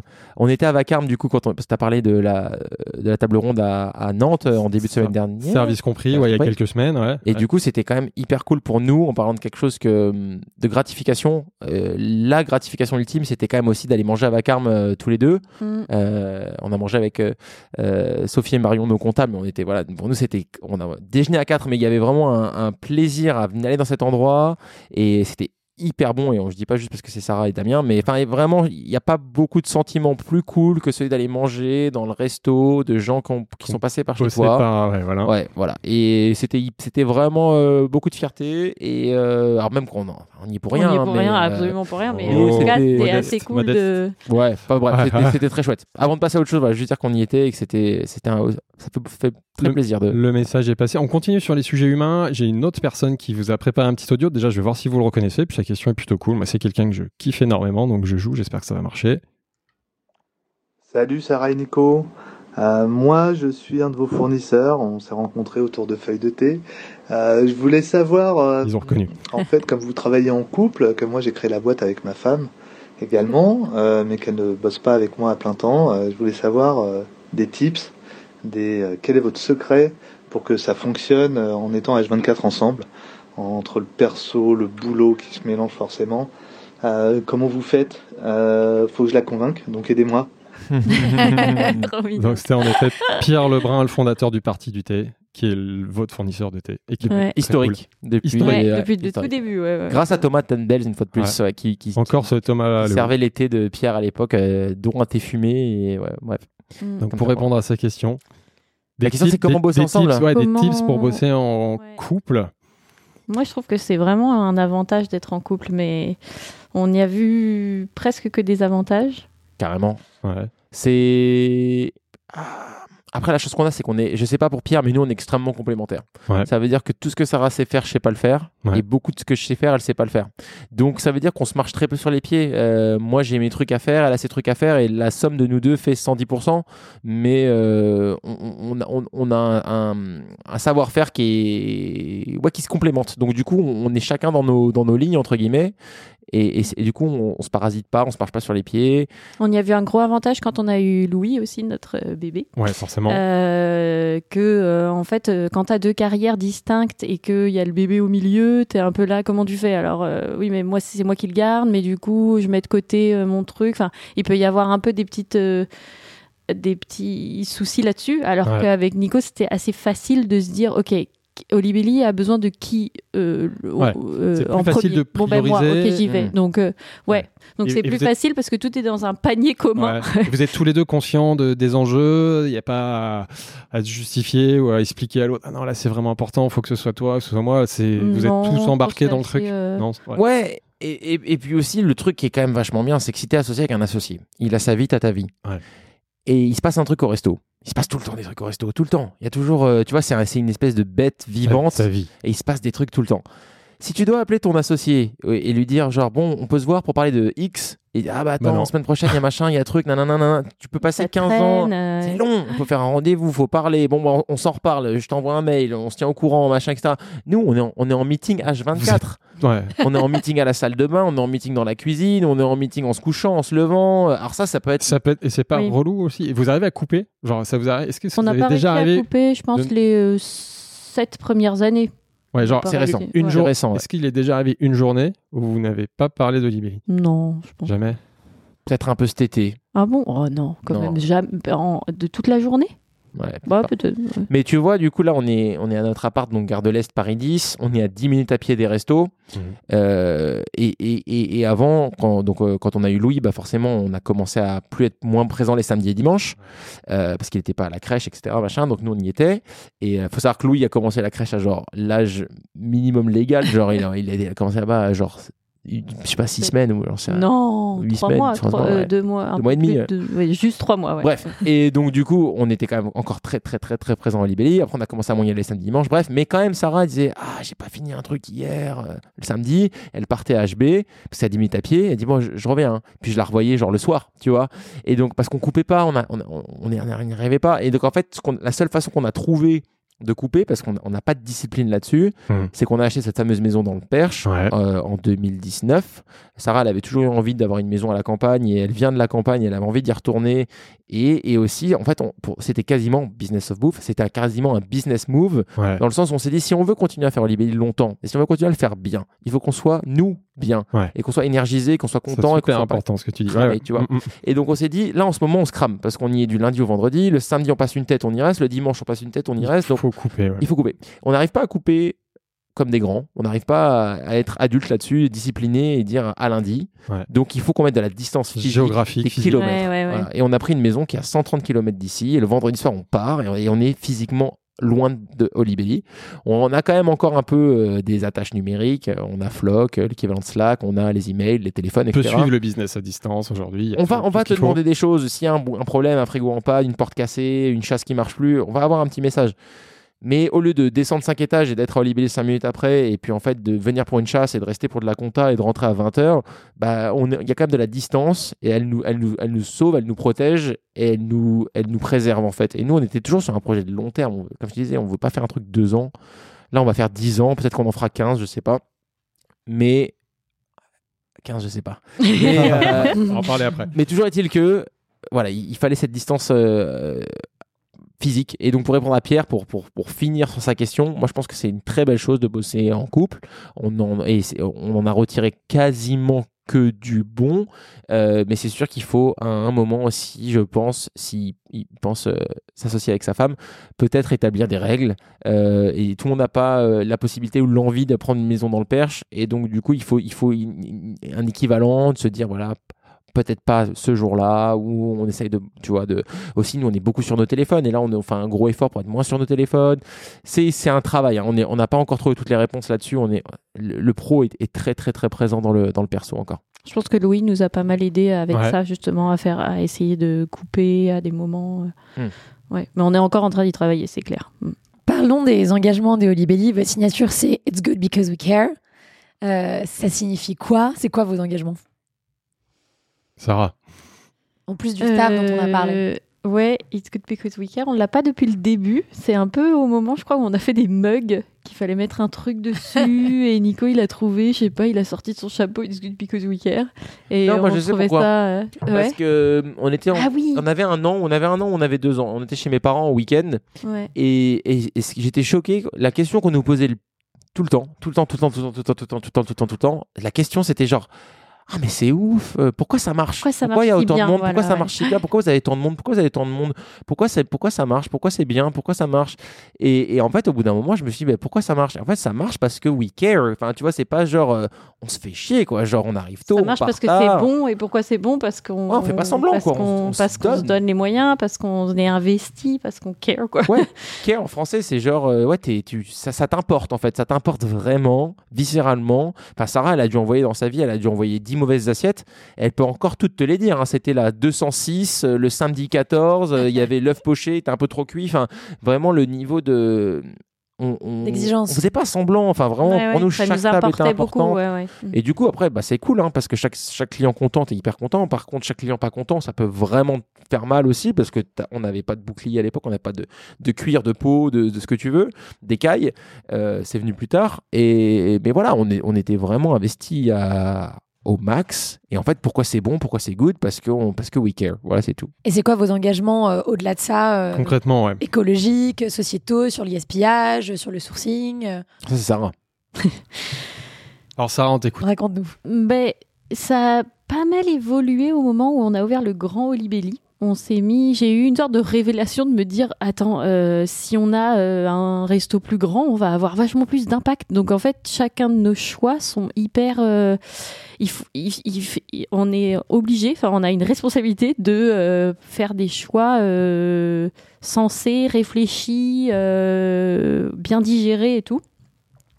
Et ça m'a aussi plu parce qu'on est, on était, voilà, quand Nico a eu cette idée du plus grand projet, moi j'étais pas trop chaude, machin, on est allé à Copenhague, on a vu aussi euh, euh, euh Mirabel et Beast, ouais. euh, qui avait fait tout un écosystème de charcuterie, fromage, les vaches, ramener le lait des vaches et tout. Et ça, ça nous a aussi vachement ouvert les œillères sur en fait, plus gros, c'est pas forcément un gros mot de grossir, et ça peut être vachement vertueux, et ça peut te donner, euh, ça peut te donner plus de moyens pour aussi faire les choses mieux, en fait. Et j'avais jamais pensé à ça dans ce sens-là. Est-ce que tu fais des euh, économies d'échelle, par exemple euh, Voilà, bah, tu peux donner aussi des volumes très stables à des fournisseurs. Enfin, ouais, vraiment, ça, c'est ça qui m'a, c'est ça qui m'a attiré. C'est le, c'est le truc qui a fait que j'ai dit, ok, en fait, on le fait, tu vois. C'est ça qui m'a, qui a accroché pour moi ce, ce projet-là. Et du coup, euh, en, se détachant un petit peu du day-to-day de la cuisine aussi, euh, c'était un peu euh, aigre-doux pour moi parce que d'un côté, on a ouvert HB parce qu'on avait envie d'être en cuisine et en salle, quoi. Et quand tu grossis et que tu te retrouves à, bah, à, faire plus de bureaux, à faire plus de trucs théoriques, de plus de compta et tout, tu te dis, mais en fait, à quoi, enfin, à quoi bon? Est-ce que j'ai vraiment envie de faire ça ou quoi? Et ce qui m'a raccroché, euh, ben, c'est de euh, voilà essayer de geeker et de faire le truc le mieux possible. Donc euh, donc voilà, comment on fait pour avoir le moins de gâchis possible dans les assiettes, au travers du portionnage, voilà, de voilà que les assiettes elles soient généreuses, mais qu'elles soient pas à l'américaine où t'en as la moitié qui revient et que tu jettes à la poubelle, tu vois. Donc même ok, mais ce qui est jeté, qu'est-ce qu'on en fait? Est-ce qu'on peut faire du compost ou pas? Ou euh, comment on traite euh, tout, enfin tout en fait, de revoir tout, nos, tous nos approvisionnements pour toujours essayer de, faire mieux. et de, de te faire bien, de faire mieux, de, de, faire, au, de faire au mieux, quoi. Et ça, ça, ça m'a. Je trouve qu'aujourd'hui, c'est ça qui donne du sens à, à notre travail. Bah, je pense que Sarah, ouais, elle a un truc euh, bien à elle et que moi, j'ai moins, j'avoue. Euh, elle se sent une énorme responsabilité en tant que restaurant- mission. Ouais, une mission. une- elle, elle est- elle est, elle est consciente de son impact. Rien que pas plus. Ça en 2023. on- voilà, bref, on entend parler que de ça et c'est bien, c'est trop bien. Mais je te parle d'une prise de conscience qui date de 2017 et elle s'est dit, ok, waouh, on fait Mhm. 350 couverts jour, 400 couverts jour. À une époque, on frôlait les 500 couverts jour. On s'est dit, si on fait 500 fois la mauvaise décision par jour, Oui, ça voilà. fait une énorme impact. Alors que si on fait 500 fois la bonne décision par jour, on- ça fait une, une- impact très positive. Donc, je pense qu'à un moment, elle s'est dit genre, waouh, en fait, maintenant, on n'est plus un petit resto, on est un gros resto et il faut qu'on fasse gaffe parce que si on fait mal les choses, on les fait très mal et si on les fait bien, ça peut être très bien. Puis aussi, on a une sorte d'influence. Enfin, je sais que de, de par ton côté, euh, Nico, et ton, tes talents, on, on est, on influence aussi pas mal. Donc, on a, on, on a une responsabilité encore plus grande et au-delà de notre restaurant, finalement. Mm. Euh, et, du, et du coup, c'est hyper important. Enfin, c'est. Et puis ça donne du sens. En- encore une fois, ça donne du sens à ce qu'on fait aujourd'hui. Euh, c'est pas facile non plus de grossir parce que ton métier change. Euh, on s'est pas rendu compte euh, quand on a en plus embauché que en fait la- le RH c'était un, ça allait prendre énormément de notre temps et ça Ouais. nous est un peu tombé dessus. Et moi, au bout d'un moment, j'étais un peu le RH, moi c'est pas du tout mon truc, donc ça me ça m'a un peu plombé. Puis au bout d'un moment euh, d'en parler, etc. Avec Nico, on s'est dit mais en fait c'est trop cool, on change la vie de sens de que t'as- 30 personnes. Enfin, on, Ouais. on, on crée un cocon trop sympa où les gens sont bien traités, où ils sont contents de venir au travail pour 30 personnes. C'est trop cool, tu vois. euh, c'est ça, moi, ça m'a redonné un peu. Moi, j'aime bien le RH. Ça m'a jamais trop dérangé, mais Ouais, coup, bah, plus difficile. Ouais, ouais, ouais. Mais, mais de, de- de le voir sous cette, sous cette lumière-là, ça m'a redonné vachement un, un, un boost de, de faire ça, quoi. Une des questions centrales quand même de, de business euh, engagé comme le vôtre, et moi, moi c'est une de mes questions euh, quotidiennes au kiosque aussi, c'est comment vous arrivez à garder des prix accessibles tout en ayant une qualité de produit qui est exceptionnelle et qui est engagée, et en côté staff aussi en rémunérant vos salariés correctement. C'est un équilibre qui est pas facile. C'est. On vit sur le volume. Ouais. C'est le volume qui nous Ouais, fait vivre. il y a vraiment une question de volume, ouais, c'est un peu ça notre D'où pas de secrète. réservation. faut que ça tourne. Ouais. Euh, on fait très attention au portionnage aussi, c'est-à-dire qu'on le, le fait de ne pas gâcher c'est trop cool parce que bah bien sûr il n'y a pas de gâchis, mais le fait de pas gâcher ça réduit aussi les coûts matières. Vous pesez tout? Vous pesez beaucoup? Oh, bah, On pèse pas mal, ouais, ouais, on pèse pas mal, et puis on regarde toujours euh, sur le menu avec les, les spéciaux de- du jour et tout. On a des nombres de portions, on a des, des, des recettes avec vraiment des portions. Alors, est-ce que c'est un mardi, donc on va en faire tant parce que c'est mardi et que c'est et que- et qu'il y a, y a tel spécial à côté, donc lui il vend plus, donc machin et tout. On regarde beaucoup les chiffres pour essayer d'être au plus juste Ouais. pour euh, pour ne pas avoir en, ne pas en avoir en trop. euh. Et puis tout à l'heure, on parlait du- de l'importance du bureau, mais le bureau, il, il permet ça aussi. Ça veut dire Bien que sûr. Sarah, elle épluche toutes les factures, donc tous les BL. Après, elle s'assure que le BL, euh, on s'assure d'avoir reçu ce qu'on a commandé Hmm. à la bonne quantité, au prix où ça devrait être euh, pricé. Après, elle s'assure que la facture qu'elle reçoit correspond. Et Si ça correspond pas, elle va faire la chasse aux avoirs. Et en fait, c'est- c'est- on, on- on- on bataille pour 10 balles. Bah, Enfin, sûr. tu vois, mais c'est parce qu'elle, c'est comme ça Mais qu'on c'est sûr, arrive c'est à. jamais, s'estimer, hein. on, ouais, jamais on, on paye pour quelque chose qu'on n'a pas reçu ou voilà parce qu'il y a une petite erreur et que on essaye d'être vraiment à cheval là-dessus. Mais pour moi, c'est aussi ce que je dis. euh, euh, à, la, à la cuisine quand euh, voilà ils ont checké un peu le BL en, le bon de livraison un peu à l'arrache je leur dis mais ça en fait si on paye voilà c'est 100 euros alors qu'on n'a pas reçu la quantité c'est 100 euros qu'on dépense pas qui, qui sont plus dans Ouais, l'entreprise sûr. qu'on peut pas dépenser en salaire en matériel en, Bien voilà il y a pas de c'est pas c'est c'est pas magique quoi. Donc si l'entreprise elle est gérée assez carré c'est vertueux et ça permet d'avoir de l'argent Mm. pour Sur les volumes, c'est Voilà. ce qui fait évidemment Ouais. la différence. Mais c'est sûr que si tu mets les curseurs à fond sur la rémunération, et de toute Oui. façon c'est essentiel aujourd'hui parce que c'est difficile de recruter et, et- et- et- et la seule, un des derniers, euh, une des dernières façons d'être magnétique, ça va être quand même la rémunération. Bon après il y a, Ouais. il y a- il y a l'ADN du lieu et la philosophie, etc. Mais on, on en vient quand même à un moment à un salaire. Ouais. Donc si tu essaies d'être compétitif sur la rémunération, si tu essaies d'être euh, ultra carré sur le sourcing. Tout a pris très cher. Le poisson, je t'en parle même pas. La crèmerie, le beurre. Enfin, Sarah, tout, elle ouais, regarde ouais. les, les mercuriels depuis depuis 10 ans et, et- et franchement, le tracé, il, il fait peur. Ouais. mais après, c'est la vie, hein, c'est comme ça. Mais donc, Oui. si tu essayes de bien rémunérer, si tu sources carré, ce qui est, donc ça, c'est les non négociables. hein, rémunération, sourcing.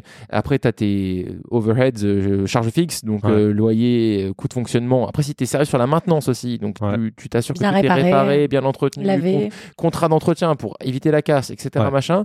Au final, il reste peu de sous. Euh, et, donc, du coup, nous, notre, le nerf de la guerre, ce qui nous fait vivre, c'est le volume. Ça veut dire qu'une table, euh, on, a, on est ouvert de 9h jusqu'à 16h. On va la faire tourner 5, 6, 5, 6 fois. Alors ça, c'est un point important, je voulais en parler après, mais là, c'est le moment de parler de la réservation. Donc chez vous, on, on en a parlé euh, plusieurs reprises avant, il n'y a pas de réservation, Impossible. justement pour avoir du turnover, que ça Impossible. tourne, maximiser la, la- la C'est rotation. aussi qu'on n'est pas, on n'est pas un restaurant où tu vas euh, pff, réserver pour midi, 20h. Enfin, c'est pas, c'est pas. Tu viens quand tu te réveilles. euh, c'est quand t'as envie, ça c'est quand tu veux. C'est aussi personnel, hein, c'est parce que nous, on, est, on, on aime bien aller manger euh, sur un coup de tête et on n'a pas prévu deux semaines à l'avance d'aller manger là. Oui, euh, Tu fais des, des restos qui te ressemblent. Donc, l'idée de Ouais. Libé, c'est que tu viens, tu pousses Pas la porte, tu Ouais. rentres, tu manges, Spontané. tu.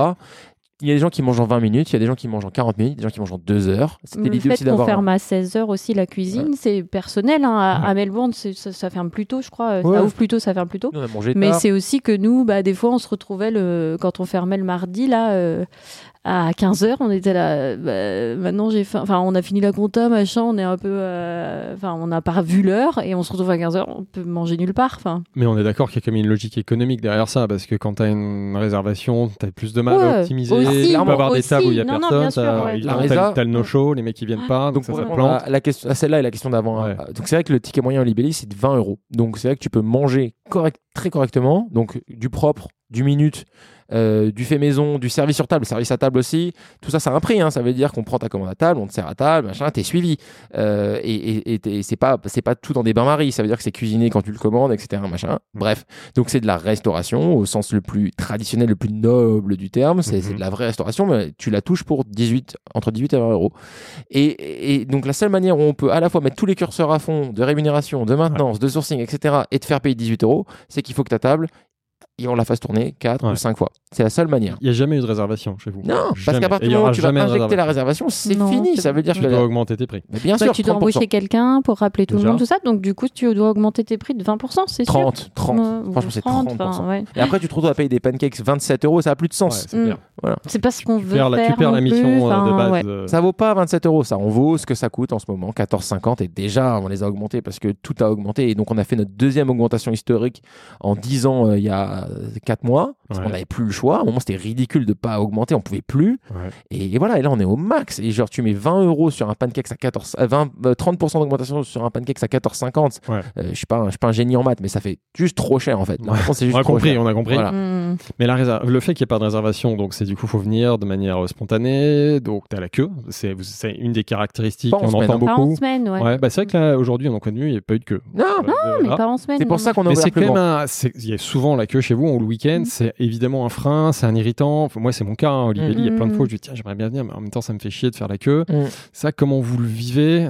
Après, si on mettait les réservations le week-end, par exemple, pas de- ouais. euh, tu voudrais booker et ça serait booké six mois à l'avance. Donc, c'est aussi et, et frustrant, puis, ce serait plus cher. Donc, Oui, et pas puis après, voilà, il n'y a pas d'autre et- veux que la solution. queue ce soit un irritant, mais après, du coup, les mêmes personnes qui sont irritées par le fait de faire la queue vont être irritées par le fait que ce que les gens ont oublié, c'est que la réservation, c'est un service. C'est un service qui, qui est payant. Ouais. C'est comme, la livraison. Tout le monde a pris la livraison Mm. de l'habitude d'avoir des livraisons à 1 balle 50, 2 C'est balles. pas, c'est pas normal. Une livraison, ça coûte pas 2 euros, ça coûte 10 euros. Et la réservation, c'est un coût. Et la réservation, c'est un service, et c'est un service qui est payant, et c'est un service qui a un coût. Rien La n'est gratuit. contrepartie de l'accessibilité chez vous, c'est bah, il faut faire la queue, il faut s'organiser. Alors après, il y a des solutions maintenant, vous avez mis en place Skip euh, it. Skip It, c'est ça Et donc on a, on a virtualisé la queue depuis un an et demi. Ouais. Euh, et franchement, ça, pareil, c'était, c'était purement. On aurait pu continuer comme on, on tournait là. On était huilé, carré, euh, une partition quoi. Ça, ça- on faisait max de couverts et ça marchait Ouais. très bien. C'est beaucoup plus d'efforts. Et c'est beaucoup plus c'est beaucoup d'efforts plus pour d'efforts nous. pour la, le staff. ouais. D'avoir virtualisé la queue, mais on est dans ce truc-là. Voilà, il faut qu'on, faut qu'on fasse mieux pour nos clients qui sont dehors, qui attendent, etc. Et c'était, un- c'était franchement un move qui était euh, 100% pour les clients. Nous, on s'y retrouve Du coup, il n'y a pas plus dans que elle est digitalisée. Donc, en fait, tu pointes et ça, tu reçois une notification pour te dire bah là, c'est bon, tu peux venir. T'as T'attends pas attendre- devant le. Plus, euh, voilà, Voilà. C'est-à-dire que là, attendre, là, on est ici à l'appart, bah, tu pourrais joindre la queue de Skipit ici depuis l'appart le samedi. Il faut être dans le secteur Dans géographique. rayon. euh, Ouais, c'est 6 km. Ah, donc c'est un gros secteur. C'est un gros, un rayon, de- ouais. Et, et après, ça t'envoie une notif, tu descends, tu manges. Ok, c'est Mais cool. on, perd des sous avec ça. Parlons chiffres rapidement, on va accélérer parce qu'il faut qu'on accélère. Euh, on adore les chiffres, tu en parlais de volume. Euh, Aujourd'hui, les deux Olibelli, c'est déjà c'est combien de salariés? 32. 32, ouais. Ok. C'est combien de couverts en moyenne? Bah, au grand Olibelli, 350 semaines, Maintenant 450 le week-end. Et Ah, le ouais. petit Olibelli, ça doit faire. euh, 60 la semaine et 110 le week-end, un truc comme Mm. ça. Ouais, donc ça tourne bien. Le panier moyen, tu l'as dit, à peu près 20 euros. Au grand Olibelli, au Mm. plus élevé au petit. Donc, 26, peut-être 27. ouais. Chiffre Mm. d'affaires au global Euh, Aujourd'hui, euh, avant le Covid, je sais pas ce que tu- euh, quelle est votre référence 2,6 2 millions crois. 6 Ah, c'est joli. Pour, Ah, un, ouais, pour deux restos, un grand Mm. petit. Cool. Bah, j'ai, on a une dernière question euh, audio de quelqu'un que vous connaissez, qu'on a beaucoup cité depuis tout à l'heure. Salut Nico, salut Sarah. Euh, Chacun. question, euh, je voulais connaître le chiffre d'affaires annuel de Olibelli. On s'en vient de le dire. Donc voilà. Et deuxième question, euh, de tout ce que vous faites aujourd'hui à Olibelli, que ce soit du management, de la comptabilité, de la communication, de la production, euh, qu'est-ce qui selon vous euh, fait aujourd'hui le succès de Olibelli Pourquoi ça marche autant? Euh, Est-ce qu'il y a un secteur plus privilégié qu'un autre? Et, et si oui, euh, lesquels? Voilà, merci beaucoup. Mignon, ça. Ah, euh, on Thomas pas mal parlé. de Chanceux ex-Belleville, euh, et qu'on appelle donc Chacal. Chacal. ah, il va pas être content. Je sais pas s'il sait. Euh, Bon, chiffre d'affaires, vous avez répondu avant. Donc, alors, quel est le secret de, du succès de Libelli? Bah, c'est toujours le C'est même. un peu la même. Because we care, c'est toujours Because la we même care. chose. Non, mais c'est Plein comment de dire, choses, mais c'est un il y a peu tout plein ce de qu'on a choses couvert, là, là-dedans. Ouais, c'est juste qu'on. La qualité que- des produits. En vrai, l'ambiance, en vrai, en je vrai, pense vrai. qu'aussi, Ça fait euh, longtemps qu'on aurait avoir pu, un euh, restaurant, c'est avoir plein de casquettes et de par notre, euh, nos expériences passées, on que vous en avoir pas mal, aussi. donc euh, on est complémentaires. on Oui, et puis, de- et puis, et puis, non. En fait, ça, fait longtemps qu'on aurait pu euh, mettre un directeur de restaurant, euh, mettre une équipe en place, en ouvrir cinq dans Paris, un à Lyon, un à Marseille, euh, un à Lille. Euh, on aurait pu en ouvrir blinde et Ouais. on pourrait être on pourrait être bien on pourrait être refait on pourrait on pourrait prendre des gros sous on pourrait être au chaud et accepter que ça tourne comme ça tourne et ça serait peut-être pas carré ça serait peut-être un peu le bordel ça serait peut-être un peu crassouille mais bon ça ferait des ronds et puis voilà on serait bien et on a on n'a jamais fait ce choix là donc c'est pour ça que justement, ça bah, voilà. Et justement, c'est pas votre choix, comme ça on parle de l'actualité pour avancer. Vous, c'est pas la direction que vous voulez prendre. Le, projet de Libelli, c'est pas d'en ouvrir 12. Au contraire, vous faites un pas en c'est arrière. impossible Ça, c'est super intéressant. Donc là, c'est l'actualité, c'est ce que je disais en introduction, c'est ce qui a un peu fait réagir tout le microcosme de la food parisienne. C'est que vous avez annoncé que vous allez fermer le Olibelli 2. Enfin, non, le Olibelli 1, pardon, le plus petit, 19. Ouais, le Est-ce que vous pourriez nous expliquer les- le cheminement, comment vous êtes arrivé à cette conclusion? J'imagine que ça n'a pas été évident, facile. euh, Voilà, on vous écoute. La fermeture du 19, en fait, euh, c'est marrant parce que tout le monde nous parle de. Là, tout le monde nous en parle pas mal et c'est toujours un peu, un peu vendu comme un deuil, quoi. Ça va, vous fermez le 19, ça va. Ouais. Tout le monde le voit comme un truc très triste alors que nous, on est, on est à Donf, on est, on est heureux, on est. C'est votre choix. Ouais. Ouais, et puis en fait, Mhm. c'est un soulagement énorme. Et euh, alors, je sais que ça peut être chelou de dire ça, euh, parce qu'en plus, on vient de passer deux heures à raconter à quel point on, on en a chié à ouvrir ce resto, à quel point on l'aime, à quel point il est bon, il est qualitatif. Il a tenu son pari. Je pense que j'ai pas besoin d'en parler ici. Les gens qui écoutent ça savent. euh, c'est un bon resto. C'était, on l'a bien fait. C'était, c'était, tout ce qu'on voulait faire. Enfin, vraiment, il a été fait euh, très correctement. Et, et, et ce qui se passe, en fait, c'est que, alors, ok, il y a 200 mètres entre les, les restos, donc ils sont, sont voisins. Mais nous, dans notre tête, c'est un grand écart de malade. On est euh, au 5, au 19. On veut faire les choses très bien partout. Euh, et, on s'est retrouvé un peu là récemment. On est en train de refaire. C'est pas parti de là. Je pense qu'on y pensait déjà, mais c'est, sorti un peu clairement. On est en train de refaire notre, notre identité, tous nos supports. Euh, on a toujours bricolé tout parce qu'on bricole, on sait un peu faire d'ordi, machin et tout. Donc on a toujours un peu bricolé nos, Ouais, mais nos bon. menus, nos machins. bon hein. là-dedans. ouais. Mais maintenant, on a envie de, on avait envie de, de se faire, de, de faire un, un nouveau, une nouvelle identité, quelque chose de, de- réfléchi. On sait qui on est maintenant, on sait ce qu'on veut dire, on sait comment on veut le dire, etc. Bref. Et donc, dans un de ces meetings, un peu, le Kevin avec qui on fait ça, il me dit Bon, le 19, comment ça se passe? Le 5, comment ça se passe? Machin, nan, nan. Et puis, on commence à parler de tout ça. Et puis, je sais pas, on commence à se dire le 19, euh, est-ce est-ce qu'on veut même continuer à faire le 19 Parce que j'ai l'impression que ce, ce resto, on- c'est un peu comme faire du vélo avec le vent en pleine face. quoi. C'est Mm. genre, euh, on pédale, on pédale, on pédale, on pédale, on pédale, et ça marche, hein, on avance, hein, mais putain, qu'est-ce qu'on en chie? Et puis en plus, euh, euh, il, fait, il fait de l'argent, mais pas vraiment. Il est quand même sur le dos pas mal du Olibelli 5, et, et un bon mois, on perd pas d'argent, un mauvais mois, on en perd beaucoup, et en fait, au final, c'est, on se dit pourquoi est-ce qu'on s'épuise avec ce petit restaurant alors que, tout nous indique que peut-être qu'il faudrait qu'on l'arrête? Et à partir du moment où on a ouvert cette porte dans notre tête, c'était fini parce qu'après c'était une avalanche d'évidence qui nous montrait que c'était la direction à prendre. Et, en fait, maintenant, on est super content parce que ce qui va se passer, c'est que faut pas se mentir, on est, tous les mêmes, on a le même nombre d'heures dans une journée, on a la même bande passante euh, de 0 à 100 et, on fait rentrer ce qu'on peut là-dedans et nous, elle est déjà pleine notre bande passante. On est Ouais. Olibelli, Olibelli 19, Louis, Vous êtes euh, non-stop. ouais. tout, partout, tout le temps, Mm, le mm. podcast, un peu de sport, tout ça, c'est plein. Et donc du coup, moi, si tu veux, si tu veux faire de nouvelles choses, si tu veux continuer, il faut faire de la place. Et on s'est dit, il faut qu'on se fasse de la place si on veut continuer longtemps et à faire bien.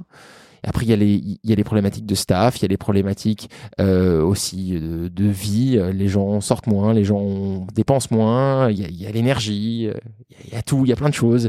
Et, et Mhm. puis voilà, et après, il y a des trucs beaucoup plus local. On est en face d'un garage qui a brûlé il y a deux ans. Et là, Ouais, il y a un élément déclencheur, c'est ça. Ouais, Ouais, il y a ça aussi. Ils vont, ils vont, ils vont défoncer cet énorme bâtiment en face de nous. Là, franchement, tu peux le toucher, quoi. Il est, il est juste en face. Ouais, et là, on- c'est 50, c'est 50 travaux, bruyants, poussiéreux, en, embêtants. Donc, euh, On pointe vers ça, quoi. Ouais, c'est vrai Donc vous que- allez vers des années plus difficiles. Le, le 19, c'est pas, c'est pas rentable, c'est moins rentable. Tu disais C'est à peine face au Ouais, ouais. déjà, ok. Ouais, ouais, ouais. ça veut dire C'est que moins rentable. Tu sais que ça va être de plus en plus dur parce qu'il y a ce contexte-là. Vous êtes fatigué. On n'est pas non, fatigué. Non, mais pas on ça. se rend compte que moi j'ai toujours une petite euh, je suis un petit peu gênée pour le 5 qui je sais est plus est une plus grosse machine et j'ai l'impression d'y donner moins de temps parce que je suis trop le, le 19 nous prend deux tiers de notre temps Alors et que pourtant, c'est Ouais.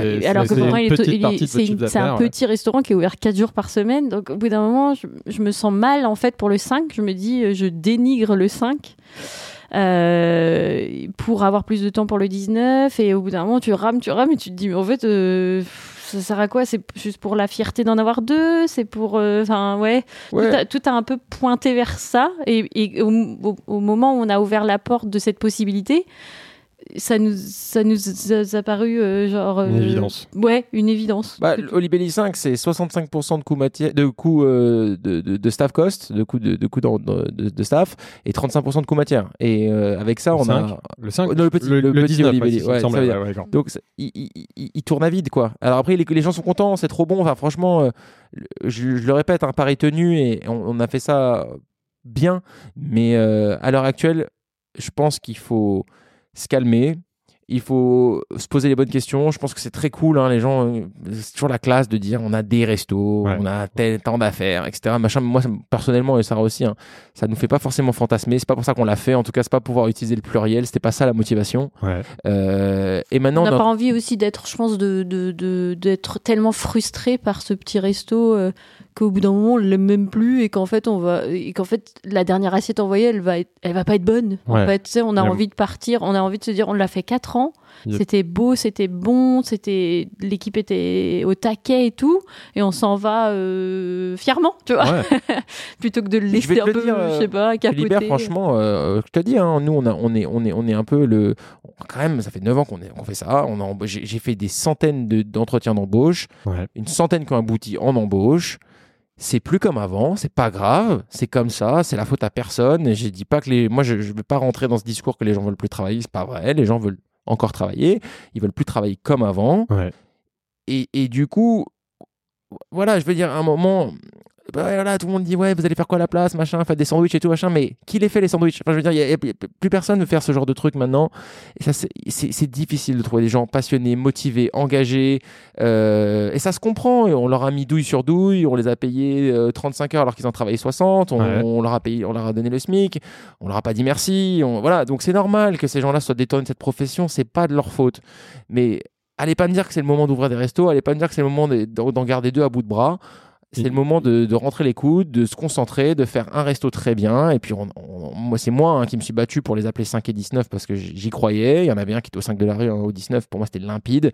Je suis le seul à avoir compris. Et euh, pas le faute d'avoir martelé le truc pourtant. Maintenant, ça va s'appeler Olibelli. Ce sera très simple. Il y en aura un. Et voilà, on se rapprochera un peu plus de cette format institutionnel qu'on voulait être une institution. Il y aura un Olibelli, il sera à Paris, il y aura une adresse, il sera ouvert 7 jours par semaine et on fera tout, on continuera à le faire très bien. Et c'est encore dans ce but de, de, durer, parce qu'on on a toujours été là pour durer. On n'a pas ouvert un truc pour un an ou deux, on veut le faire encore longtemps.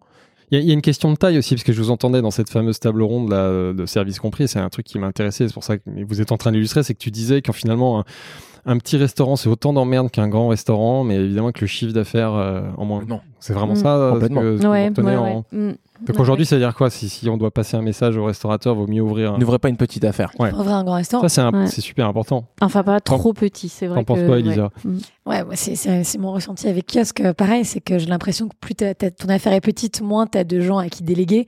Et donc, euh, le restaurant est complètement dépendant de toi. Et euh, si t'es pas là, ça tourne pas, quoi.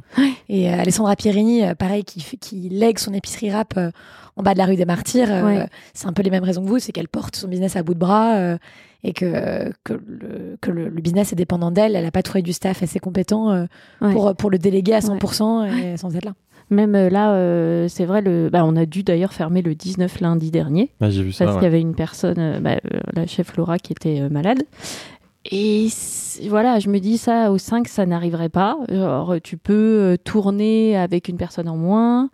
Le business n'est pas dépendant d'une personne. et c'est vrai que Ouais, c'est euh, voilà le au, 5 c'est euh, comme l'équipe est plus grosse, tu perds pas 50% de ta main d'œuvre en ayant une personne en moins. Tu perds OK, c'est chiant hein, tu perds 15% de ta main d'œuvre. Ça se voit moins. C'est chion mais ça va. L'image que que l'image que j'utilise souvent et c'est chelou que j'ai toujours cette image là parce que j'ai rien à voir avec la mer, je suis pas marin, mais c'est logique. L'image du bateau, pour moi, elle, elle, te dit tout ce que tu as besoin de savoir. T'imagines, la vie, le, le, la, la, conjoncture, l'économie, c'est la mer. Ouais, c'est agité. Et, en ce moment, c'est la tempête. Franchement, il y, y, a de la houle de ouf, il y a des grosses vagues. Et c'est vraiment. Autant 2013, 2014, 2015, 2016 c'était smooth sailing, c'était la mer plate, calme, euh, juste la petite brise pour te pousser au dos. Et ça prend crise sur crise. Tu pouvais avoir la barque que tu voulais, tu pouvais être dans une coquille de noix, tu risquais rien. Maintenant, en 2023, je vais pas te faire la liste. Euh, t'écoutes France Info 10 minutes, France Inter, ce que t'es, peu importe, tu lis le journal, etc. Tu vas comprendre que la météo est pas bonne, que ça va pas. Je préfère, moi, en ce moment, être dans un gros putain de bateau, un truc solide avec des, un, truc stable, un truc un truc ancré et on peut se prendre des grosses vagues. Alors on va tanguer un petit peu. Là voilà, là vous m'avez vu en service aujourd'hui parce que ça tangue. OK, il manque X ou il manque Y et je remets le tablier, pas la fin du monde. Par contre, mais tu le remets avec plaisir parce que tu as le temps de le remettre parce que t'es pas Ça avait l'air heureux. Mais j'ai pas envie d'être dans un, dans un petit voilier, un bicoque euh, minuscule en train de prendre des vagues de 10 mètres. Ça c'est le 19 c'est le moment de rentrer au port, c'est le moment de, s'amarrer, de dire voilà, on a fait une belle course, elle a duré 4 ans et personne n'est tombé à l'eau, il n'y a pas eu de mort, il n'y a pas eu de casse. Par contre, maintenant, voilà, on va, on va, on, va ranger le bateau, on, va rester sur notre énorme, énorme chalutier, euh, avec on a beaucoup de plaisir à piloter. On va traverser cette, euh, cette tempête, et puis on ne sait jamais si le soleil ressort, peut-être qu'on reprendra une, euh, on ressortira le catamaran, mais pour l'instant. très, très, très nautique cette, ouais, c'est une, belle image. Tu nous as, tu nous as fait voyager. On va croire euh, qu'on utilise du poisson de chalutier, mais non, plus tard. Petite pêche de ligne. On parle rapidement de vos autres activités, parce que bon, du coup, on a compris, vous voulez vous recentrer sur ce que vous faites bien, vous voulez le faire bien et avec passion. Est-ce qu'il y a de la place pour d'autres activités? Là, je fais référence au podcast, par exemple, mhm. que bon, on l'a pas dit, mais les gens le savent, ou là, on le dit, tu, enfin, Nicolas. Très, très qualitatif comme podcast. Mais, mais très, très qualitatif. Très bien. Hein. mais c'est vrai, pour le coup. Je confirme que c'est un super podcast. Le, concept, c'est quoi? Donc, euh, c'est le Club des Motivés, c'est un podcast que tu as créé. Vous avez... Non, mais Sarah, tu, tu co aussi je co-host, mais parce que je me fais inviter par Nico, mais non, c'est bah, le projet de Nico. Ouais. Hyper importante au, podcast, mais en fait, oui, donc l'idée c'était, bah voilà, on se retrouve toujours à avoir des conversations entre restaurateurs de tout ce qu'on est en train de discuter. des restaurateurs pour parler du business. Et en fait, on s'est dit, c'est con, on est en train de parler dans le vent, tout ça, ça finit euh, nulle part. Et alors que ça pourrait servir à beaucoup de gens, et donc, euh, viens, on, a la même conversation, mais on l'enregistre. Tu captes, Et voilà, et donc, du coup, on fait des, conversations, c'est un format un peu comme le tien, euh, très conversationnel, long format, et, et, et et c'est vrai que c'est j'en ai fait que 8, j'aimerais en faire beaucoup plus, euh, mais je manque de temps. Donc c'est vrai que le- Justement, là, voilà. moi, je dis pas que tu vas avoir plus de temps, mais c'est le, le- Si, cet si, équilibre, si, bah, c'est si, aussi pour ouais. avoir un peu plus de temps et Ouais, faire ouais. ce genre de choses. Mm. Donc Olibelli Donc tu Studio. vas développer euh, Club Démotivé. euh, euh, D'une façon plus générale, Olibelli Studio. Ouais. euh, donc c'est quoi Olibelli Studio Bah, Vas-y. c'est une, sous-entité d'Olibelli Ouais. euh, qui produit euh, le club des motivés et, et pourquoi pas donc avec un, un- un peu de temps qu'on va récupérer avec la fermeture du 19 euh, essayer d'aller un peu plus loin dans, ce- dans, ce- dans, dans, dans cette aventure là d'Olibelli Studio parce que comme on disait on, on vient de l'audiovisuel on vient du cinéma on a Ouais. encore des connaissances dans ce milieu c'est encore quelque chose qui nous plaît et pourquoi pas essayer de se mettre en, au milieu entre la restauration et l'audiovisuel et le cinéma, peut-être produire du contenu, Ouais. euh, voilà, pourquoi pas produire un pour pilote, des, un documentaire, D'autres restaurateurs? Pour non, pour, pour, pour, pour quel type juste de... faire des- du bon contenu, quoi, Ouais, du, ça, un- c'est cool. un- quelque chose d'intéressant et, et- et de mettre des bonnes personnes dans la même pièce et peut-être après, en, voilà, vendre, vendre, vendre ce contenu à une chaîne qui serait intéressée, etc. Donc Olibelli Studio, peut-être potentiellement, ça pourrait être une chose que qu'on pour- qu'on pourrait euh, voilà, euh, explorer l'année prochaine. Cool. Et, et puis il y a un autre projet, je sais pas Ah. si ça va en parler ici. Bah mais, si, il faut. Ah. Ah, il faut, il faut, il faut. Euh, non, mais il y, aurait trois choses euh, Ouais, vas-y. euh, qui. qu'on- J'ai- j'ai- J'allais vous parler de la suite, donc euh, allez-y. Voilà. On, a, on a compris que la suite, c'était pas tout de suite une ouverture d'un d'un- d'un nouveau restaurant, non, donc c'est sur- ça. Non, et donc, C'est aurait éclaté, enfin, vous éclater sur des sujets complémentaires. Voilà. On revient un peu à vos premiers amours, Et l'audiovisuel. diversifier, diversifier, Ouais. diversifier, parce que la vie, est- la vie est diverse et elle est courte. Donc, euh, il y a donc Olibelli, le resto, vraiment Cool. 100%, euh, le pied sur l'accélérateur, vraiment est bien fait. Donc, Olibelli restaurant, Olibelli studio, donc euh, production de contenu qualitatif peut-être à voir, Ouais. et aussi peut-être à voir avec euh, beaucoup de peut-être. euh, une idée qui germe, ce serait de faire du, du seeding en fait, euh, de planter des petites graines, Ah, parce qu'on a cool. beaucoup d'anciens d'Olibelli. Et c'est le meilleur compliment qu'on peut nous faire, entre guillemets, c'est que très peu de gens, personne, part de chez nous pour aller travailler ailleurs. C'est quasiment jamais arrivé. Ouais. C'est soit des gens qui rentrent au pays, qui partent voyager ou qui ouvrent un business. Ouais. Et, et peut-être que maintenant, avec, je disais, on, en a 26, on avait 26, on en a 36 maintenant, on a une certaine expérience. Et peut-être qu'on pourrait, ce serait intéressant pour nous, d'aider ces gens-là Très cool, ça. Ouais. à mettre le pied à Un genre l'étrier. d'incubateur. Un euh, incubateur, incubateur mais qui, qui est limité, temps, euh, au- Restauration qui est limité aux anciens d'Olibelli. Ce serait Ah ouais, que cool. pour les Ah ouais. anciens d'Olibelli. Donc si tu pars d'Olibelli et que tu as un projet et que tu nous le pitches Ouais. et que ça nous parle, alors Ouais. peut-être, peut-être, peut-être qu'on ferait un, un petit seed investment et qu'après on viendrait, ça viendrait aussi s'appuyer avec pas mal de mentorship, euh, enfin de, on, on pourrait être entre guillemets menteur investisseur Ouais. dans une structure qu'on appellerait peut-être HB Capital ou un truc comme ça. Et, Très, très euh, stylé. voilà. Et ça, serait quelque chose qu'on peut exploiter euh, si on ferme le 19, qu'on récupère un peu de temps, etc. Ça, on en reparle dans le podcast dès que vous êtes prêts, dès que vous avez lancé le truc, ou dès que ça tourne. Mais c'est un sujet qui est embryonnaire et ouais. c'est hypothétique. Enfin, Ouais, c'est ouais, pas sûr encore. pas- c'est- On, en, on en parle, mais voilà. Mais ouvert que aux anciens de Libelli. C'est con parce qu'il y aurait certainement d'autres gens là qui nous écoutent qui vont dire ah ouais ce serait cool de bénéficier de votre Mais on le expérience, de bosser avec vous. On le ferait tellement voilà. de façon microscopique Ouais. que ça peut être que pour les Ouais, anciens. Ouais. Je pense C'est- que dans un premier temps, en tout cas. Ce serait genre Ouais. un investissement par an ou par deux ans. On en euh, reparle dans deux ans, je sens que ce truc ça va être énorme. Une maison d'hôte dans le Perche, euh, Ouais. ça vous tente. Il y a beaucoup de, de restaurateurs qui ont fait le, ce move-là récemment. Le groupe C'est vrai. Clamato 7 Team, par exemple. Surtout pas. Avec du Non. Et la pire chose que tu peux C'est faire, ça, c'est mélanger, mélanger c'est- plaisir et business. Non.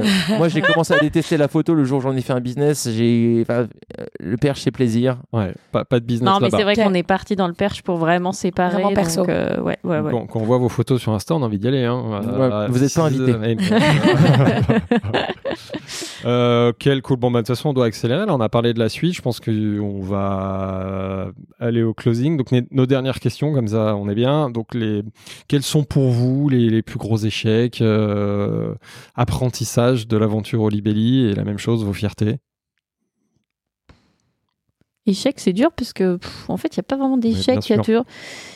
Tu vois toujours un. Le truc toujours. que tu referais euh, différemment, peut-être euh, Recrutement. euh, Même pas. Ouais, bah, clairement, on n'aurait pas eu Louis en même temps d'ouvrir qu'ouvrir le 5. C'est quoi le, le dicton C'est soit je gagne, soit j'apprends, c'est ça? Ouais. Ouais, Mandela, exactement. Bah, c'est très, très, très vrai. On voit tout ça. le temps. Mm.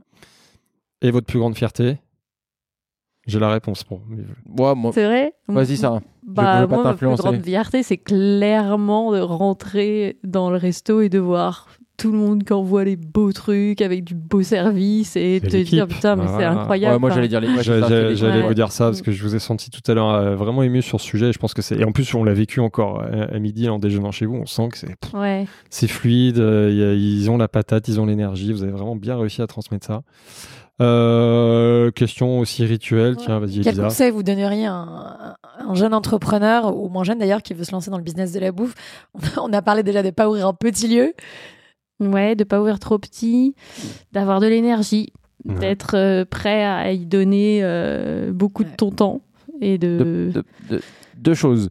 De ne pas se raconter d'histoire, de vraiment se dire Mhm. pourquoi je veux faire ça. Et pas faire ça parce que je l'ai vu ici ou là et je savais je vais vivre telle vie, etc. Quelles sont tes motivations? Fais un, un- un check de tes motivations. Sont- Est-ce qu'elles sont réelles? Est-ce qu'elles sont, euh, est-ce qu'elles, est-ce qu'elles sont organiques? Est-ce qu'elles sont ancrées Est-ce que voilà, est-ce que tu, pourquoi tu fais ça? Après, si tu, si tu te check, tu te dis je fais ça pour toutes les bonnes raisons, ok.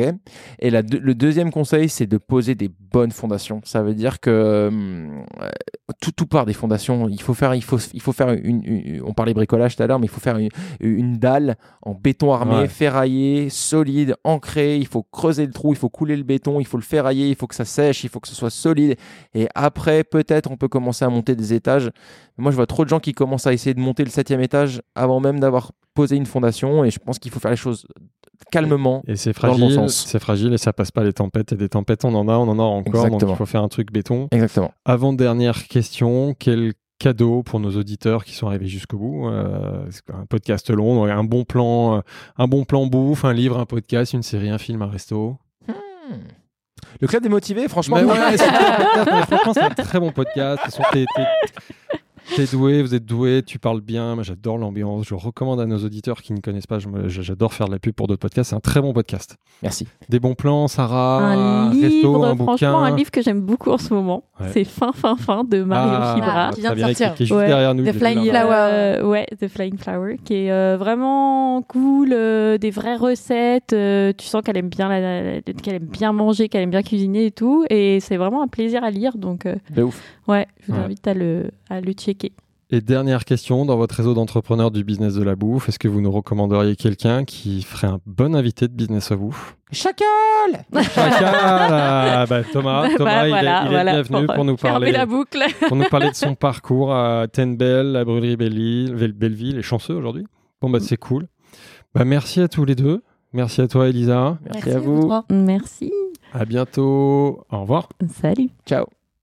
Si le podcast vous a plu, n'hésitez pas à vous abonner à Business of Bouffe sur votre appli audio et à partager l'info autour de vous. Vous pouvez aussi nous laisser 5 étoiles sur Apple Podcast ou Spotify, c'est important pour nous aider à gagner de la visibilité. Merci et à très bientôt.